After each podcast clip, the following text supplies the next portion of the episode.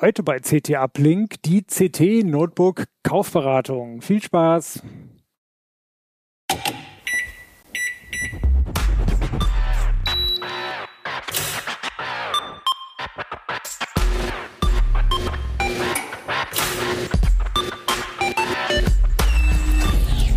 CT Uplink. Moin Moin, herzlich willkommen bei CT Uplink, dem Podcast der CT-Redaktion. Heute beschäftigen wir uns mit einem Thema aus der CT23, die gerade am Kiosk liegt, nämlich das optimale Notebook. Der Notebook-Kauf ist ein bisschen kompliziert geworden in letzter Zeit. Die Preise gehen mal hoch und mal runter und die äh, Verfügbarkeit der Geräte ist äh, meistens nicht so dolle von denen, die man haben will. Äh, und dann gibt's ganz viele neue Prozessoren, die spannende Sachen können und kryptische Bezeichnungen haben. Das ist ganz schön kompliziert. Wir wollen heute ein bisschen Ordnung da reinbringen und aufräumen mit den ganzen Begriffen. Dazu habe ich mir zwei Gäste eingeladen, Florian Müßig Hallo. und Alex Bier. Hallo. Aber erstmal ein bisschen Werbung. Werbung. Dieses Video wird gesponsert von NordVPN. Mit NordVPN kann man viele praktische Dinge tun, zum Beispiel Geld sparen. Nehmen wir einmal an, ich will einen Flug oder einen Mietwagen buchen. Dann beeinflusst der Ort, an dem mich die Buchungswebsite vermutet, häufig auch den Preis. Mit dem NordVPN-Client kann man mit ein paar Mausklicks einfach ein paar Länder durchprobieren und so im guten Fall auch mal ein paar hundert Euro sparen. Exklusiv über nordvpn.com slash ctuplink bekommt ihr Rabatt auf das Zwei-Jahres-Paket und die Bedrohungsschutzfunktion gratis obendrauf. Und falls ihr später merkt, dass ihr es nicht gebrauchen könnt, habt ihr eine 30 Tage Geld-Zurück-Garantie. Für unsere YouTube-Zuschauer übrigens noch. Wir sind seit ein paar Wochen auf einem eigenen YouTube-Kanal, nicht mehr bei Heise Online. Denkt bitte dran, uns zu abonnieren. Auf dem Kanal findet ihr auch ein kleines Video vom ganzen Uplink-Team mit ein bisschen hinter die Kulissenblicke. Das ist ganz spaßig. Schaut es euch an. Okay, jetzt aber zu den Notebooks. Äh, Alex, Florian, äh, wann steht eure nächste, wann steht euer nächster Notebook-Kauf an? Alex. Also ähm, ja, demnächst wahrscheinlich, weil ich habe jetzt gerade mal auf mein geguckt, oh, sechs Jahre ist es dann doch schon alt. Ähm, es kam immer Updates und so, war alles ganz schön, aber jetzt irgendwann merkt man eben doch, ah, ein bisschen langsam. Und irgendwie will man sich ja doch dann verbessern, vergrößern. Ähm, deswegen, ja, äh, steht also demnächst an. Ich guck mal schön auch in unseren Guide rein, äh, was dann so empfohlen wird und dann, ja, mal schauen. Dieses Jahr, nächstes Jahr vielleicht schon. Okay, cool. Ja. Florian. Ich habe Anfang des Jahres zugeschlagen. Das Konzept vom Framework Laptop hat mich überzeugt. Da bin ich dabei. Cool, da werden wir auch gleich noch drüber reden. Genau. Ähm, zuerst aber sollte sich jeder ja überlegen, was soll überhaupt rein in so ein Notebook. Ähm, Prozessoren sprechen wir gleich ausführlich mal drüber. Äh, Arbeitsspeicher, was empfehlt ihr? Wie viel? Mindestens 8, eher 16. Ganz einfach aus dem Hintergrund, bei den wenigsten Notebook kommt man noch irgendwie ran und kann irgendwas aufrüsten. Das heißt, wenn es nochmal so sechs Jahre, sag ich mal, plus minus halten soll, die Anforderungen werden tendenziell immer mehr und nicht weniger. Und dann einfach, allein jetzt schon, wenn man viele Browser-Tabs offen hat, ist viel Arbeitsspeicher einfach Gold wert. Wenn man programmiert, keine Ahnung, was Bildbearbeitung, Videoschnitt, je mehr, desto besser. Da kann man quasi nicht genug haben. Und dann, also es gibt noch so ein paar ganz billige Geräte, wo da nur vier drin sind. Davon würde ich arg Abstand Ja, nehmen. Äh, acht mindestens und tendenziell eher 16. Gehört aus einem guten Ton dazu. Also, also 800.000 Euro, was die leider inzwischen nur noch die Mittelklasse ist. Da gehört es dann auch dabei. Da findet man das auch. Okay. Äh, SSD, Größe muss jeder selber entscheiden. Ja, also ich meine, zu klein ist immer blöd, ne? Also weil, wie gesagt, man kann ist nicht aber auch raus. 256 ist eigentlich Standard, auch bei günstigen. Genau. Und dann 512 kriegt man überall. Und das würde ich mal sagen, zumindest für ein Bürogerät ist das mehr als ausreichend, auch wenn man seine Musik oder ein paar Videos noch mit drauf hat. Natürlich, mehr geht immer. Man kann auch, ich glaube, es locker in dem Gerät sind es, glaube ich, zwei Terabyte dann drin. Das ist auch kein Problem. Kriegt man alles. Kostet halt dann auch. Man darf halt nicht vergessen, über die USB-C-Schnittstellen kann man meistens ganz problemlos so eine externe SSD ranpacken. Also zu groß muss man immer gucken, was der Preis Genau. dann sagt. Ne? Wenn man dann- eh nur Videos streamt oder alles Genau. in der Cloud arbeitet, ist auch ein anderes Thema. Dann braucht man auch den lokalen Platz nicht mehr so viel. Insofern, das ist. Okay. Aber früher war mal für 32 oder 64 Gigabyte, da wird's halt dann mit Windows Upgrade, das Oh Gott, alles ja. Jahr, halbe Jahr oder Jahr kommt schon arg eng. Die Zeiten sind zum Glück vorbei. Ich glaube 128 und drunter habe ich schon lange nichts mehr gesehen. 256 gehört eigentlich zum guten Ton. Okay. Gibt's noch äh, diese drehenden alten Festplatten eigentlich? Nein, zum Glück. Das Thema ist gut. Die sind ausgestorben. Da kommt auch nichts mehr. Eigentlich muss man mal gucken, ist es E EM, EMMC noch? Das ist dann die ganz billigen und langsamen, wo es dann halt schon. Aber auch die sind schnell als Festplatten. Ja, Darum sage ich auch da nichts mehr. Aber wenn man es ein bisschen schneller haben will, dann sollte man trotzdem gucken, dass es ein richtiger ist, also ne, Ja. richtiger Flash-Speicher ist und nicht, also nicht, nicht der schnellere, nicht der Flash ist überall und damit ist schon mal das Wichtigste Genau. dran. Da, da rattert auch nichts mehr, wenn man irgendwas macht oder sucht, sondern das ist auch, die sind lautlos, leise, da geht unterwegs nichts mehr kaputt. Das ist alles durch das Thema mit Festplatten. Ja, äh, genau, geht nichts kaputt. Also die alten Geschichten, dass SSD, SSDs keine gute Haltbarkeit haben, ist alles vom Tisch. Kann ich also auch nicht feststellen. Wie gesagt, sechs Jahre ist das Gerät jetzt alt, es ist schon SSD drin, da ist noch nie was gewesen. Also ähm, klar, kommt auf die Intensivität an, die man es nutzt, aber Also wenn man jetzt aus Sicherheitsgründen jeden Abend die Festplatte leer macht und am nächsten Morgen wieder beschreibt, um zu arbeiten, dann kriegt man vielleicht eine SSD irgendwann in sechs Jahren Genau. tot, aber ansonsten wird's echt schwierig. Okay, gut. Ähm, Grafikchip ist ja schon ein bisschen komplizierter, die Frage. Da ist entweder meine Devise ganz oder gar nicht. Das heißt, wenn ich nur arbeite oder Videos gucken, sonst irgendwas, nehme ich die Grafik einer, dem Prozessor drin ist. Da brauche ich nichts anderes. Ja. Wenn ich Spiel will, dann soll es gleich was Richtiges sein. Das ist dann GeForce RTX 3060 oder noch höher, was man nur in Gaming-Notebooks findet. Alles, was dazwischen gibt, ist nicht hü, nicht hot, das macht keinen Spaß, das braucht man nicht. Das ist ja eine schöne, klare Ansage, genau. Äh, auf YouTube seht ihr schon, dass wir hier ein paar Kistchen vor uns liegen haben. Die dickste da vorne ist das Gaming-Notebook. genau. Äh, ordentlich Gewicht drauf, ne? Genau, also das Gewicht kommt durch die Kühlung. Ich meine, das Ding verbrät halt ein bisschen was. Das hat auch ein 300 Watt Netzteil dabei und das, die, das muss einfach auch dann weg, die Thermik. Und das geht halt nur, indem man Lüfter einbaut, die laut werden und wo es dann einfach auch warm wird und das einfach weg muss und die brauchen Volumen. Es, es geht nicht anders. Das ist Physik. so. Gucken wir uns gleich nochmal genauer an. Äh, Schnittstellen, was wäre da heutzutage wichtig? Ja, die, naja, es ist so die alte Debatte. Also ich bin inzwischen mit USB-C, wenn mehrere USB-C dran sind, eigentlich ganz zufrieden. Ein großer USB-A wäre natürlich immer ganz schön, ne, für die alten äh, USB-Sticks und so, wenn ihr doch mal braucht. SD-Kartenslot, tja, das ist selten, wird immer seltener. Ähm, ich finde es immer noch ganz praktisch, gerade beim Fotografieren, ne? ähm, wenn man dann mal schnell die Karte einfach reinsteckt. Aber mh, im Zweifel kann man drauf verzichten. Ne? Ich meine, das ist was, was man auch jederzeit noch mit einem USB-Adapter nachrüsten Genau. kann. Das ist dasselbe gilt auch für einen LAN-Port, der auch bei den wenigsten Notebooks noch dabei ist. Bei Gaming-Notebooks schon noch, weil das da einfach noch was anderes ist, aber bei den flachen Dinger passt das einfach nicht mehr rein. Die sind zu dünn dafür geworden. Und dann, aber da kriege ich einen USB-Dongle, dann habe ich auch mein Gigabit oder sogar zweieinhalb Gigabit, äh, wenn ich es brauche. Oder was man auch bei Notebooks jederzeit machen kann, dank USB-C und Docking, was es eben nicht mehr eine Business-Sache ist und quasi überall angekommen ist, Dockenstation oder Monitor mit eingebautem Dock, dann habe ich das auch. Da kann auch dann LAN-Chip drin sein, da kann dann der Kartenleser Monitor sein und unterwegs habe ich halt am Gerät dann nichts dran oder nur das Netzteil. Genau, Kartenleser. Ich meine, wer einen braucht für die Fotokamera, hat eh eine große Tasche dabei. Da kann man, ist der Kartenleser auch nur noch ein Kleinkram dabei. Ja, vor allem, wenn du einen, Slo- einen Slot hast, dann ist es meist noch ein Micro-SD, das ist eher dann was für Handys-Nutzer, das ist nicht die große SD-Karte, die du in der Kamera hast. Und schnell auslesen kriegst du mit den Dingern, die integriert sind, auch in den wenigsten Fällen. Das heißt, du willst dann eh einen schnellen Kartenleser per USB oder hängst halt gleich die Kamera per Kabel dran und dann ist Ja. das Thema auch durch. dieser Hobby-Amateurbereich, der wird halt immer kleiner und äh, als Profi hast du eh dein Zeug, das musst du anschließen und drunter brauchst du es auch nicht mehr. Also deswegen, da machst du lieber über die Cloud. Ähm, geht das auch, ne? Genau, schneller LAN-Port fehlt bei den meisten, aber das WLAN ist ja doch schnell genug im Allgemeinen. WLAN oder? ist da, also da ist auch äh, 5 Gigahertz, ist auch bei Billigheimern inzwischen angekommen. Also da ist man nicht mehr auf das völlig überladene 2,4 Gigahertz Band angewiesen. Wobei man muss dazu sagen, 5 Gigahertz ist inzwischen auch nicht mehr so leer, wie es früher mal war. Nee. Das sieht sie auch. Da kommt jetzt der nächste Schritt mit Wi-Fi 6E auf 6 Gigahertz. Wi-Fi das- 6E, genau, das haben noch nicht so viele Noten. Das ist momentan ein reines Premium-Feature. Also das ist nur in den Geräten jenseits der 1500 drin. Das ist, aber da kriegt man es immerhin. Man braucht natürlich auch die komplette Infrastruktur. Das heißt, es muss auch der Access Point zu Hause dann das alles können und so weiter. Das heißt, da muss man das, das komplette Infrastruktur muss auf, äh, aufgerüstet werden. Mit dem Wi-Fi 6 so als Zwischenschritt sozusagen ist ja dann doch bei vielen dann auch schon eher drin. Genau, Ne? Und dann Das- brauchst du auch die 6 Gigahertz Geschichten nicht. genau. Das geht Das einfacher. Da kannst du auch die Fritzbox zu Hause, die meisten, also die, die neueren Fritzboxen haben zumindest Wi-Fi 6, nicht 6E, Genau. aber die hast du zumindest zu Hause. Mit 6e wahrscheinlich. gibt's noch keine. Genau. Genau, gut. Ähm, braucht man Thunderbolt? Das ist eine schnellere Schnittstelle, also so eine Art Nachfolger von USB-C, äh, einfach gesagt.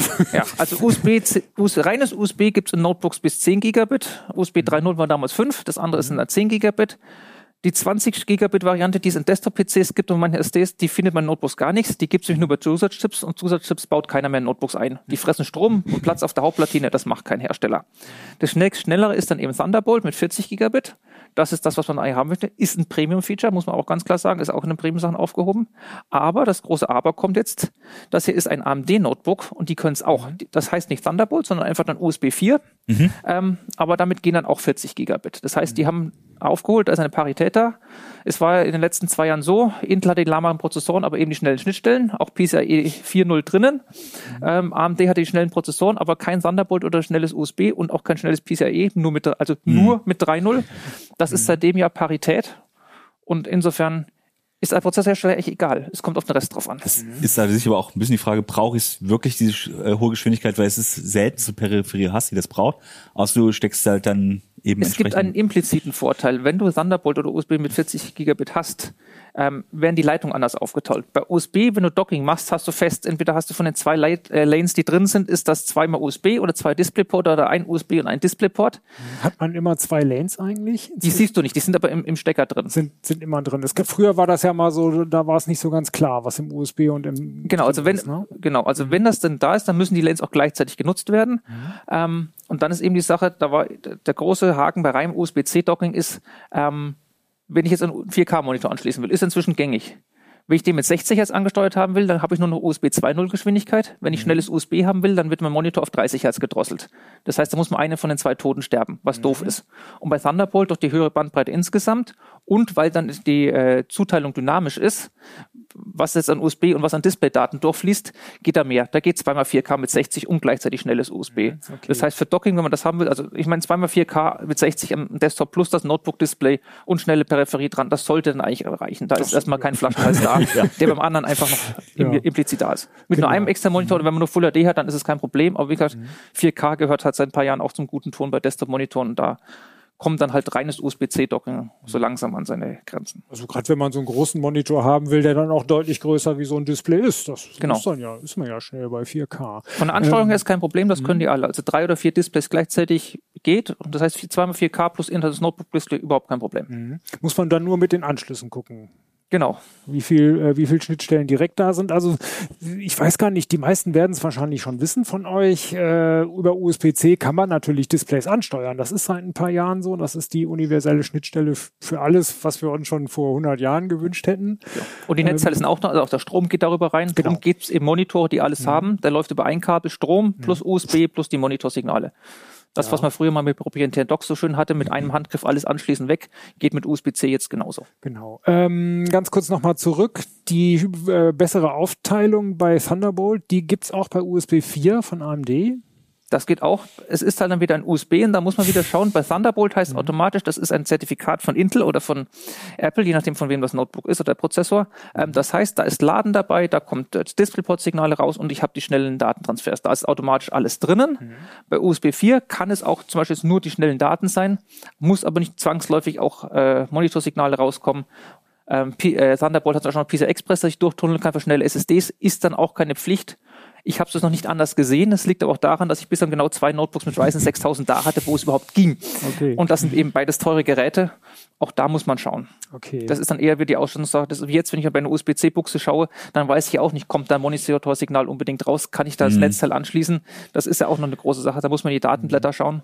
Das Oder unsere Z äh, Tests lesen, da steht's auch drin. Das ist wirklich der Riesenvorteil von Thunderbolt, dass du halt sicher sein kannst, okay, das kommt auf jeden Fall raus. Ne? Bei USB-C ist es immer so, also wenn es nur USB-C ist, ist ein bisschen gewürfelt. Es ne? wird immer dahin besser, dass die Hersteller es auch in die Datenblätter reinschreiben, weil sie inzwischen wissen, dass ja. die Leute wollen das haben. Das ist, also wenn es dabei steht, dann ist es schön, weil es ein Premium-Feature, wenn nichts dabei steht, ist eher so, da haben sie es vergessen oder haben es, wollen sie es nicht sagen. Ja. Äh, das ist äh, wie beim Display. Wenn IPS dabei steht, kann man sich freuen, dass es ein gutes Panel ist. Wenn nichts dabei steht, dann muss man eher bei Billigheimer damit rechnen, dass dann noch was Schlechteres ist, nämlich TN. Das ist ja. so ein bisschen die Richtung. Man muss ja. zwischen den Zeilen ein bisschen lesen. Mhm.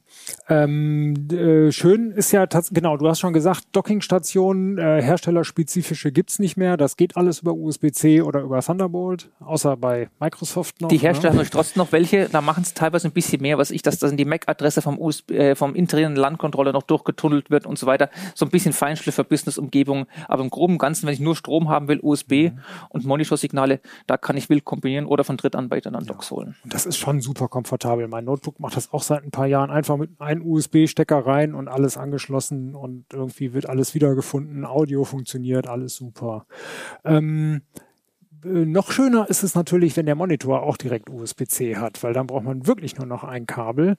Äh, haben die Monitore auch Thunderbolt inzwischen? Wisst es gibt auch Thunderbolt-Monitor, einige wenige. Ich meine, mhm. die ganzen Apple-Displays zum Beispiel sind, Apple ist einfach, hat das einfach quer durchgezogen. Aber ich meine, das ist halt auch wieder alles Premium-Segment, Premium-Preise. Ähm, da macht man es dann so.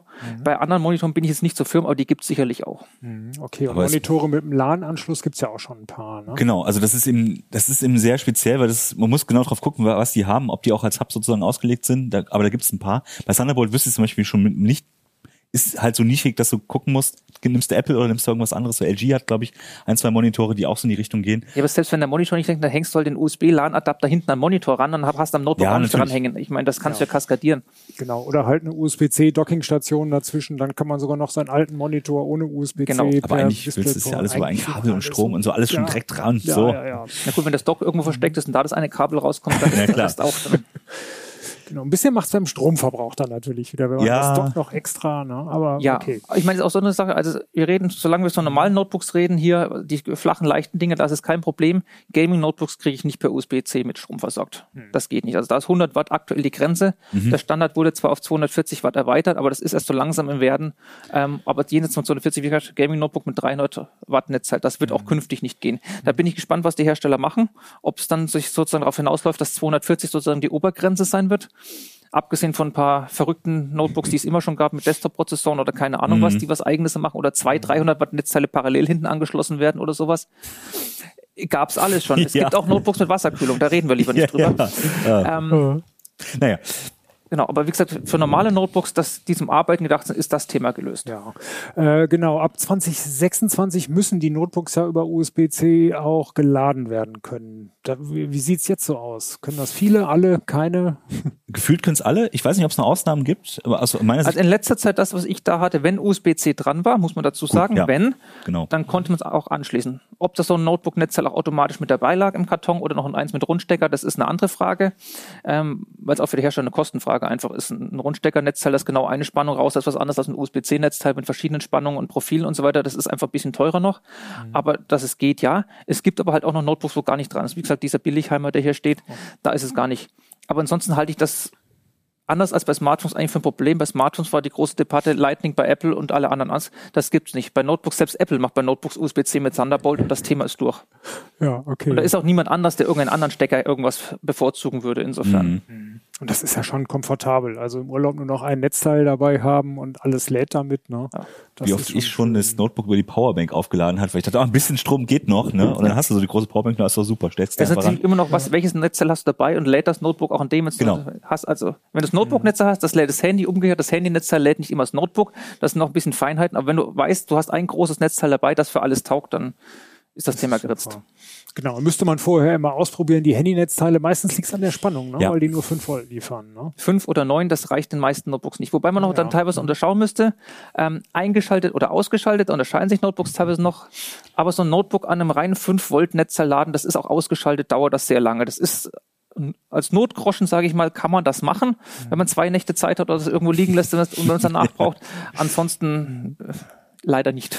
Okay. Und im Betrieb dann eher nicht. Gut, ähm, genau, das ist die Ausstattung. Ähm, das Blöde ist ja inzwischen, man muss sich beim Kauf festlegen, weil aufrüsten geht kaum noch. Ne? Richtig. Also SSDs, wenn man reinkommt, sind die meistens noch gesteckt. Das heißt aber nicht, dass man unbedingt selber noch was machen kann. Die Hersteller können da eigene Sachen machen, dass sie irgendwelche Listen in BIOSen hinterlegen, dass sie nur spezielle Sachen mhm. raussagen, weil dann eben der Stecker zwar ein normaler M2-Stecker ist, aber Stromspargründen sie den irgendwie anders limitiert haben oder sowas. Da kann man was machen. Ähm, drum, das ist nicht. Arbeitsspeicher wird in den meisten Fällen aufgelötet. Äh, LPDDR4 war schon ein langes Thema. Jetzt mit dem Wechsel zu DDR5 ist das Thema quasi überall angekommen. Ähm, AMD, Intel, egal was, gerade nicht nur ein hochpreisigen, denn auch dieses Billig-Notebook für 150 Euro, was da liegt, hat aufgelöteten Arbeitsspeicher. Es ist kein Kostenfaktor mehr, ähm, sondern es ist einfach drauf. Es hilft beim Stromsparen für die Laufzeiten, das ist ganz klar. Und im Falle von LPDDR5 auch bei der Geschwindigkeit, mhm. weil das gibt es einfach mit höheren Geschwindigkeitsraten als gesteckten DDR5. Schon mhm. jetzt zum Start. Mhm. Also tatsächlich müsst ihr euch beim Kauf entscheiden, wie viel ja. ihr haben wollt. Man Drum, kann wie gesagt, mindestens 8, mhm. eher 16. Genau. Es gibt auch 32, kein Thema, wenn man das Geld in die Hand nimmt, aber wie gesagt, drunter sollte nicht schauen. Aber zumindest sage ich mal, 16 GB RAM und eine 512er SSD sollte in der Mittelklasse problemlos machbar sein. So, Also okay. plus minus 1000 Euro mal in Aber- die Tüte gesprochen. Selbst sowas wie WLAN-Karten und so ist ja auch immer, ist inzwischen extrem selten, dass die gesteckt sind. Die gibt's Meistens auch, gelötet, da hängen halt noch Zertifikate dran mit den Funkrichtlinien und Ja. so weiter, f- mit LTE oder 5G-Modems, was es auch selten gibt. Noch viel schlimmer, die sind auch meistens limitiert, weil da eben die ganzen Mobilfunkprovider auch noch ein Wörtchen mitreden müssen, was in ihren Netzen funkt. Es ist, es ist quasi wie ein Smartphone, obwohl noch was gesteckt drin ist. Ist man muss es so nehmen, wie es vom Händler oder Hersteller kommt und da kann man nicht viel machen. Genau, du sagst gerade LTE und 5G ist bei Notebooks die Ausnahme. Gibt es lange die- nicht bei jedem überhaupt. Genau, ne? ist die Ausnahme ganz klar in Business Notebooks, wo das eben dann da ist, wo die äh, ganzen Mitarbeiter eben nicht über WLAN in die Firmennetze gehen sollen, VPN hinterher, sondern die dann einfach ihre LTE oder 5G Modems drin haben und es ist auch egal, wo sie gerade sind. Sie müssen nicht nach einem Hotspot suchen, das ist einfach drinnen. Das sind auch ganz andere äh, Tarife, die dann bekommen als Volumentarife, als das man privat von mir bekommt. Ich sag mal, Trotzdem, jeder hat heutzutage ein Smartphone und da kann man ja auch einen Hotspot einrichten, dann darüber online gehen. Das ist dann eher die Frage, will man das mit dem Volumen, das man hat? Genau. Ja, und es ist halt immer so ein bisschen aufwendiger, wenn du das irgendwie daneben legst und so. Das äh, brauchst zwei Geräte, die Strom verbrauchen. Ähm, ich finde es immer interessant, dass zum Beispiel Microsoft dann es eher in dem in den ARM-Versionen dann zum Beispiel drin hat, einfach weil es der Chip halt hergibt und sie Ja. dann nicht mehr groß was machen müssen. Und in den äh, Intel oder beziehungsweise x86-Varianten es immer seltener wird eher. Ja. Außer es eben speziell die Business-Geräte. Aber jetzt als Privat habe ich schon selten, als äh, so, so für, für Heimgebrauch selten welche gesehen. Also es gibt halt inzwischen auch in jedem Hotel oder sonst irgendwo einen WLAN-Hotspot, Ja. wo du mit dem Notebook reinkommst, wenn du da bist oder im Café oder sonst wo. Das, und dass du wirklich dann irgendwo im Park auf einer Bank sitzt oder dann irgendwo in der, in der Firma bist, wo es nichts gibt für dich und du dann das Netz nicht rein, ist halt dann eher doch der, der spezielle Businessfall und nicht das, wo man als Privatkunde mit in Berührung kommt. Und obwohl wir jetzt mit eSIM das eigentlich viel leichter machen können, als früher dieses Rumgefummel mit der Karte noch. Aber gut. Ja, Genau. Naja. da braucht man einen Tarif dafür, die man da umschalten Ja. muss und so weiter. Genau. Gibt es schon eSIM in Notebooks? Okay, Ja. gut, dann weißt, da weißt du mehr. Also, Also die meisten Geräte, die aktuell, die haben zwar noch einen SIM-Slot auch da, aber die sagen dann alle auch, du keine SIM-Karte drin, willst du auf eSIM wechseln. Also das Ja. ist kein Thema. Ja. das Also bei allen, die mit 5G sowieso und mit LTE bei den neueren auch. gut. Was gibt sonst noch an Goodies? Was kann sonst noch in Notebooks drin sein an Kleinkram? Ist eigentlich Großkram. Das Wichtigste, was ich finde, ist Das das, Display. Zum Display kommen wir gleich. Genau, sorry. das Display. Okay. Gut. Ähm, äh, was ist so Fingerabdruckscanner, äh, Kamera? Gibt's da was Spannendes zu, zu sagen? Seit Windows 10, das heißt dann Windows Hello, Fingerabdruckleser oder Kamera. Ja. Ähm, Fingerabdruckleser auch in der Mittelklasse bei vielen Geräten inzwischen drin. Kameras ist eher selten. Es ist dann eher noch was für besonders hochpreisige Geräte, wo dann äh, eine Hello-Kamera drinnen ist. Aber ich meine, auch der Fingerabdruckleser, der ist dann meistens im Einschalter, legst einen Finger drauf und dann, wenn du es einschaltest, dann ist auch das, bist du auch eingeloggt. wo man sagen muss, natürlich Webcams überall drin. Ne? Also gibt quasi keins mehr ohne. Jein. Äh, aber- Asus verkauft noch einige Gaming-Notebooks, die keine haben. Ja. Ah, interessant. Die haben sie, äh, die wurden von Corona etwas überholt. Ah, okay. Da war vorher so die Devise bei den Entwicklern, wenn du als Gamer streamen willst, dann bist du eh der große Streamer und hast deine eigene Kamera irgendwo daneben stehen oder hängst du die an, an den Deckel ran. Da sind wir beim Thema Qualität. Das nämlich, sind wir beim ne? Thema Das Qualität. Aber es trotzdem ist ganz ohne zu verkaufen, ist einfach auch irgendwie Genau. blöd und drum. Das, bei den neuen Baureihen haben es alle gewechselt, aber es sind eben im Markt noch ältere Geräte auch drin und ein paar Baureihen, wo das noch nicht der Fall ist. Aber grundsätzlich davon davon ausgehen, ja. Auch die Mikrofone dann dazu, dass man auch ohne irgendwas reden kann. Auch da wieder eine Qualitätsfrage. ja, ja. Aber Das habt ihr auf Videokonferenzen wahrscheinlich alle schon mal gehört, wie Wenn man da alle- grob unterschiedlich die Qualitäten sind. so, es- wenn man irgendwas blass Verrauschtes hat und dann klingt wie eine Badewanne, ist das halt nicht schön, aber es ist zumindest besser als gar nichts. Ja. Aber ich finde es trotzdem Und es erstaunlich. hat funktioniert. Man muss auch sagen, Genau. es hat funktioniert. Total, total. Ich, genau. ich finde es aber erstaunlich, dass es Geräte gibt, bei denen halt sehr drauf geachtet wird. Dann, dann halt wirklich mehrere Mikros und so weiter, also ordentlich Tonqualität und andere in demselben Preisbereich, wo du gar nicht drauf geachtet wird. Also da bist du auch so ein bisschen drauf angewiesen, dass du es entweder vorher ausprobierst oder ein bisschen Glück hast, ne, was, wie gut die Qualität dann am Ende Ja. ist. Ne? Wobei ich mal sagen, mit den Kameras ist es egal, die Mikros sind eher die Sache, aber ich meine, wenn du im Raum sitzt, wo eh noch jemand anders sitzt und hast dein Headset Ja. auf, dann kann ich es auch wieder irgendwie verstehen, dass das es nicht das Beste war. Aber auch heutzutage Premium-Geräte, teure Geräte, die haben ja was ich, wie das hier, ein Quad-Micro-Array oben drinnen und eine Full-HD-Kamera mit guter Qualität und dann, da kann man sich einfach so, in, wenn das Zimmer leise ist und sich einfach so hinsetzen ohne Kopfhörer und das funktioniert dann. Und manche haben ja sogar noch Einstellungen, da kann man sagen, jetzt wirklich auf eine Person fokussieren, mehrere Personen und so. Da lohnt sich dann, glaube ich, in den Settings zu gucken. Genau, es gibt auch welche dann irgendwie mit Noise Cancelling oder die irgendwas versuchen noch über KI-Software Ja. im Hintergrund irgendwas zu machen. mal so, mal so, Das, aber das funktioniert in der Qualität mal so, mal so. Aber da gibt's Bemühungen und auch das mit den Kameras, das haben die Hersteller erkannt, da sind sie dran. Aber es ist natürlich auch eine Frage mit, ich kriege jetzt ja nicht schlagartig für jedes meines Notebooks mit Chipkrisen und allem dann gleich die neue Kamera, die ich haben möchte, zum richtigen Preispunkt oder überhaupt. Und insofern, in der Größe darfst du jetzt auch nicht extrem viel erwarten. Du wirst kein, selbst eine Webcam wirst, eine große Webcam wirst du Genau. schwer ersetzen können. Das ist so. Also in so einem Notebook-Deckel ist halt weniger Platz, muss man klar sagen, als beim Smartphone. Im Smartphone kannst du die vollen 7, 8 Millimeter Dicke nutzen dann für die Kamera und den Sensor und der Notebook-Deckel ist nicht so dick.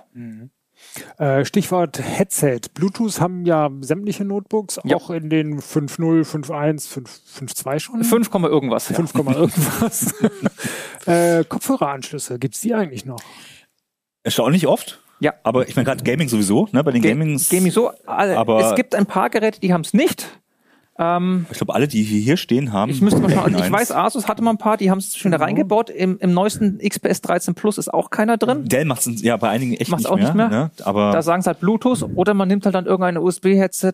Ähm, die gibt's ja genauso. Da ist die Soundkarte dann im USB-Stecker quasi drin und dann funktioniert das genauso. Also das erachte ich auch für ein lösbares Problem. Klar, wenn man ein anderes Headset hat, ein gutes ist, das ist nicht schön.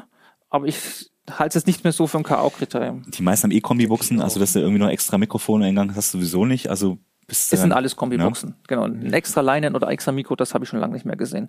Kombibuchsen heißt, dass in dem 3,5 Millimeter Stecker äh, Stereo, Masse und Mikrofon drin ist. Genau. Die erkennt man an den vier Polen. Und die alten reinen Stereo-Kopfhörerstecker, die sind komplett verschwunden. Oder gab's glaube ich, noch nie in Notebooks. Ne? Stimmt. Das, Also ich kann mich erinnern, dass früher mal Notebooks gab, die teil- irgendwelche Gaming-Notebooks, wo dann drei oder vier analoge Audioausgänge ist, dass man für irgendwas Surround-Headsets, die auch dann die drei oder vier analogen Dinge hatten, anschließen konnte. Die Zeiten sind lange vorbei. Sind Eine vorbei. analoge Buchse, wenn überhaupt, ist das aktuelle. Okay, jetzt haben wir hier meine Liste, glaube ich, ganz gut ab. Jetzt die Displays. Jetzt genau. sind Displays. Jetzt endlich, Ja. jetzt wird's spannend. Displays, da hat sich am meisten getan die letzten Jahre. Ich hatte ja vorhin gesagt, ähm, Prozessorhersteller ist quasi egal. Die Features sind auf Augenhöhe. Drum kommt es darauf an, was der Notebook-Hersteller halt daraus macht. ja. Ähm, und bei den Displays hat sich in den letzten Jahren einfach am meisten getan. Die letzten zehn Jahre, möchte ich mal sagen, abgesehen von Apple, war alles 16 zu 9. Mal ein bisschen Surface abgesehen, die 3 zu 2 gemacht haben. Da tut sich jetzt viel. Äh, auch ungefähr seit 2020 ähm, und seit 2021 verstärkt ist es da 16 zu 10. Mehr Bildhöhe. Das ist, Es ist wieder im Kommen. Es war mal irgendwie auch ein bisschen angesagt und jetzt ist es, es, wieder es gehört einfach dazu. Da. Ich meine, Apple hat den Schritt von 16 zu 10 auf 9 nie gemacht, vor 10 oder 15 Jahren. Ich weiß nicht, wie lange es her ist. Du warst damals selber noch Notebook-Tester. ähm, das ist lange her. Das ist einfach, es sind einfach 11 Prozent mehr Bildhöhe mal umgerechnet ungefähr. Ähm, und deutlich mehr, als man einfach vorher hatte. Wenn man im Browser ist, muss man eh viel scrollen, das hilft einem. Wenn ich im Desktop einfach eine Iconzeile mehr sehe, hilft mir das auch schon mal mehr bei den fünf oder sechs oder sieben Icons, die ich da insgesamt habe. In der Excel-Tabelle, wenn ich irgendwas anderes habe, hilft einfach enorm. Diese, das, das Plus an Bildhöhe ist schön.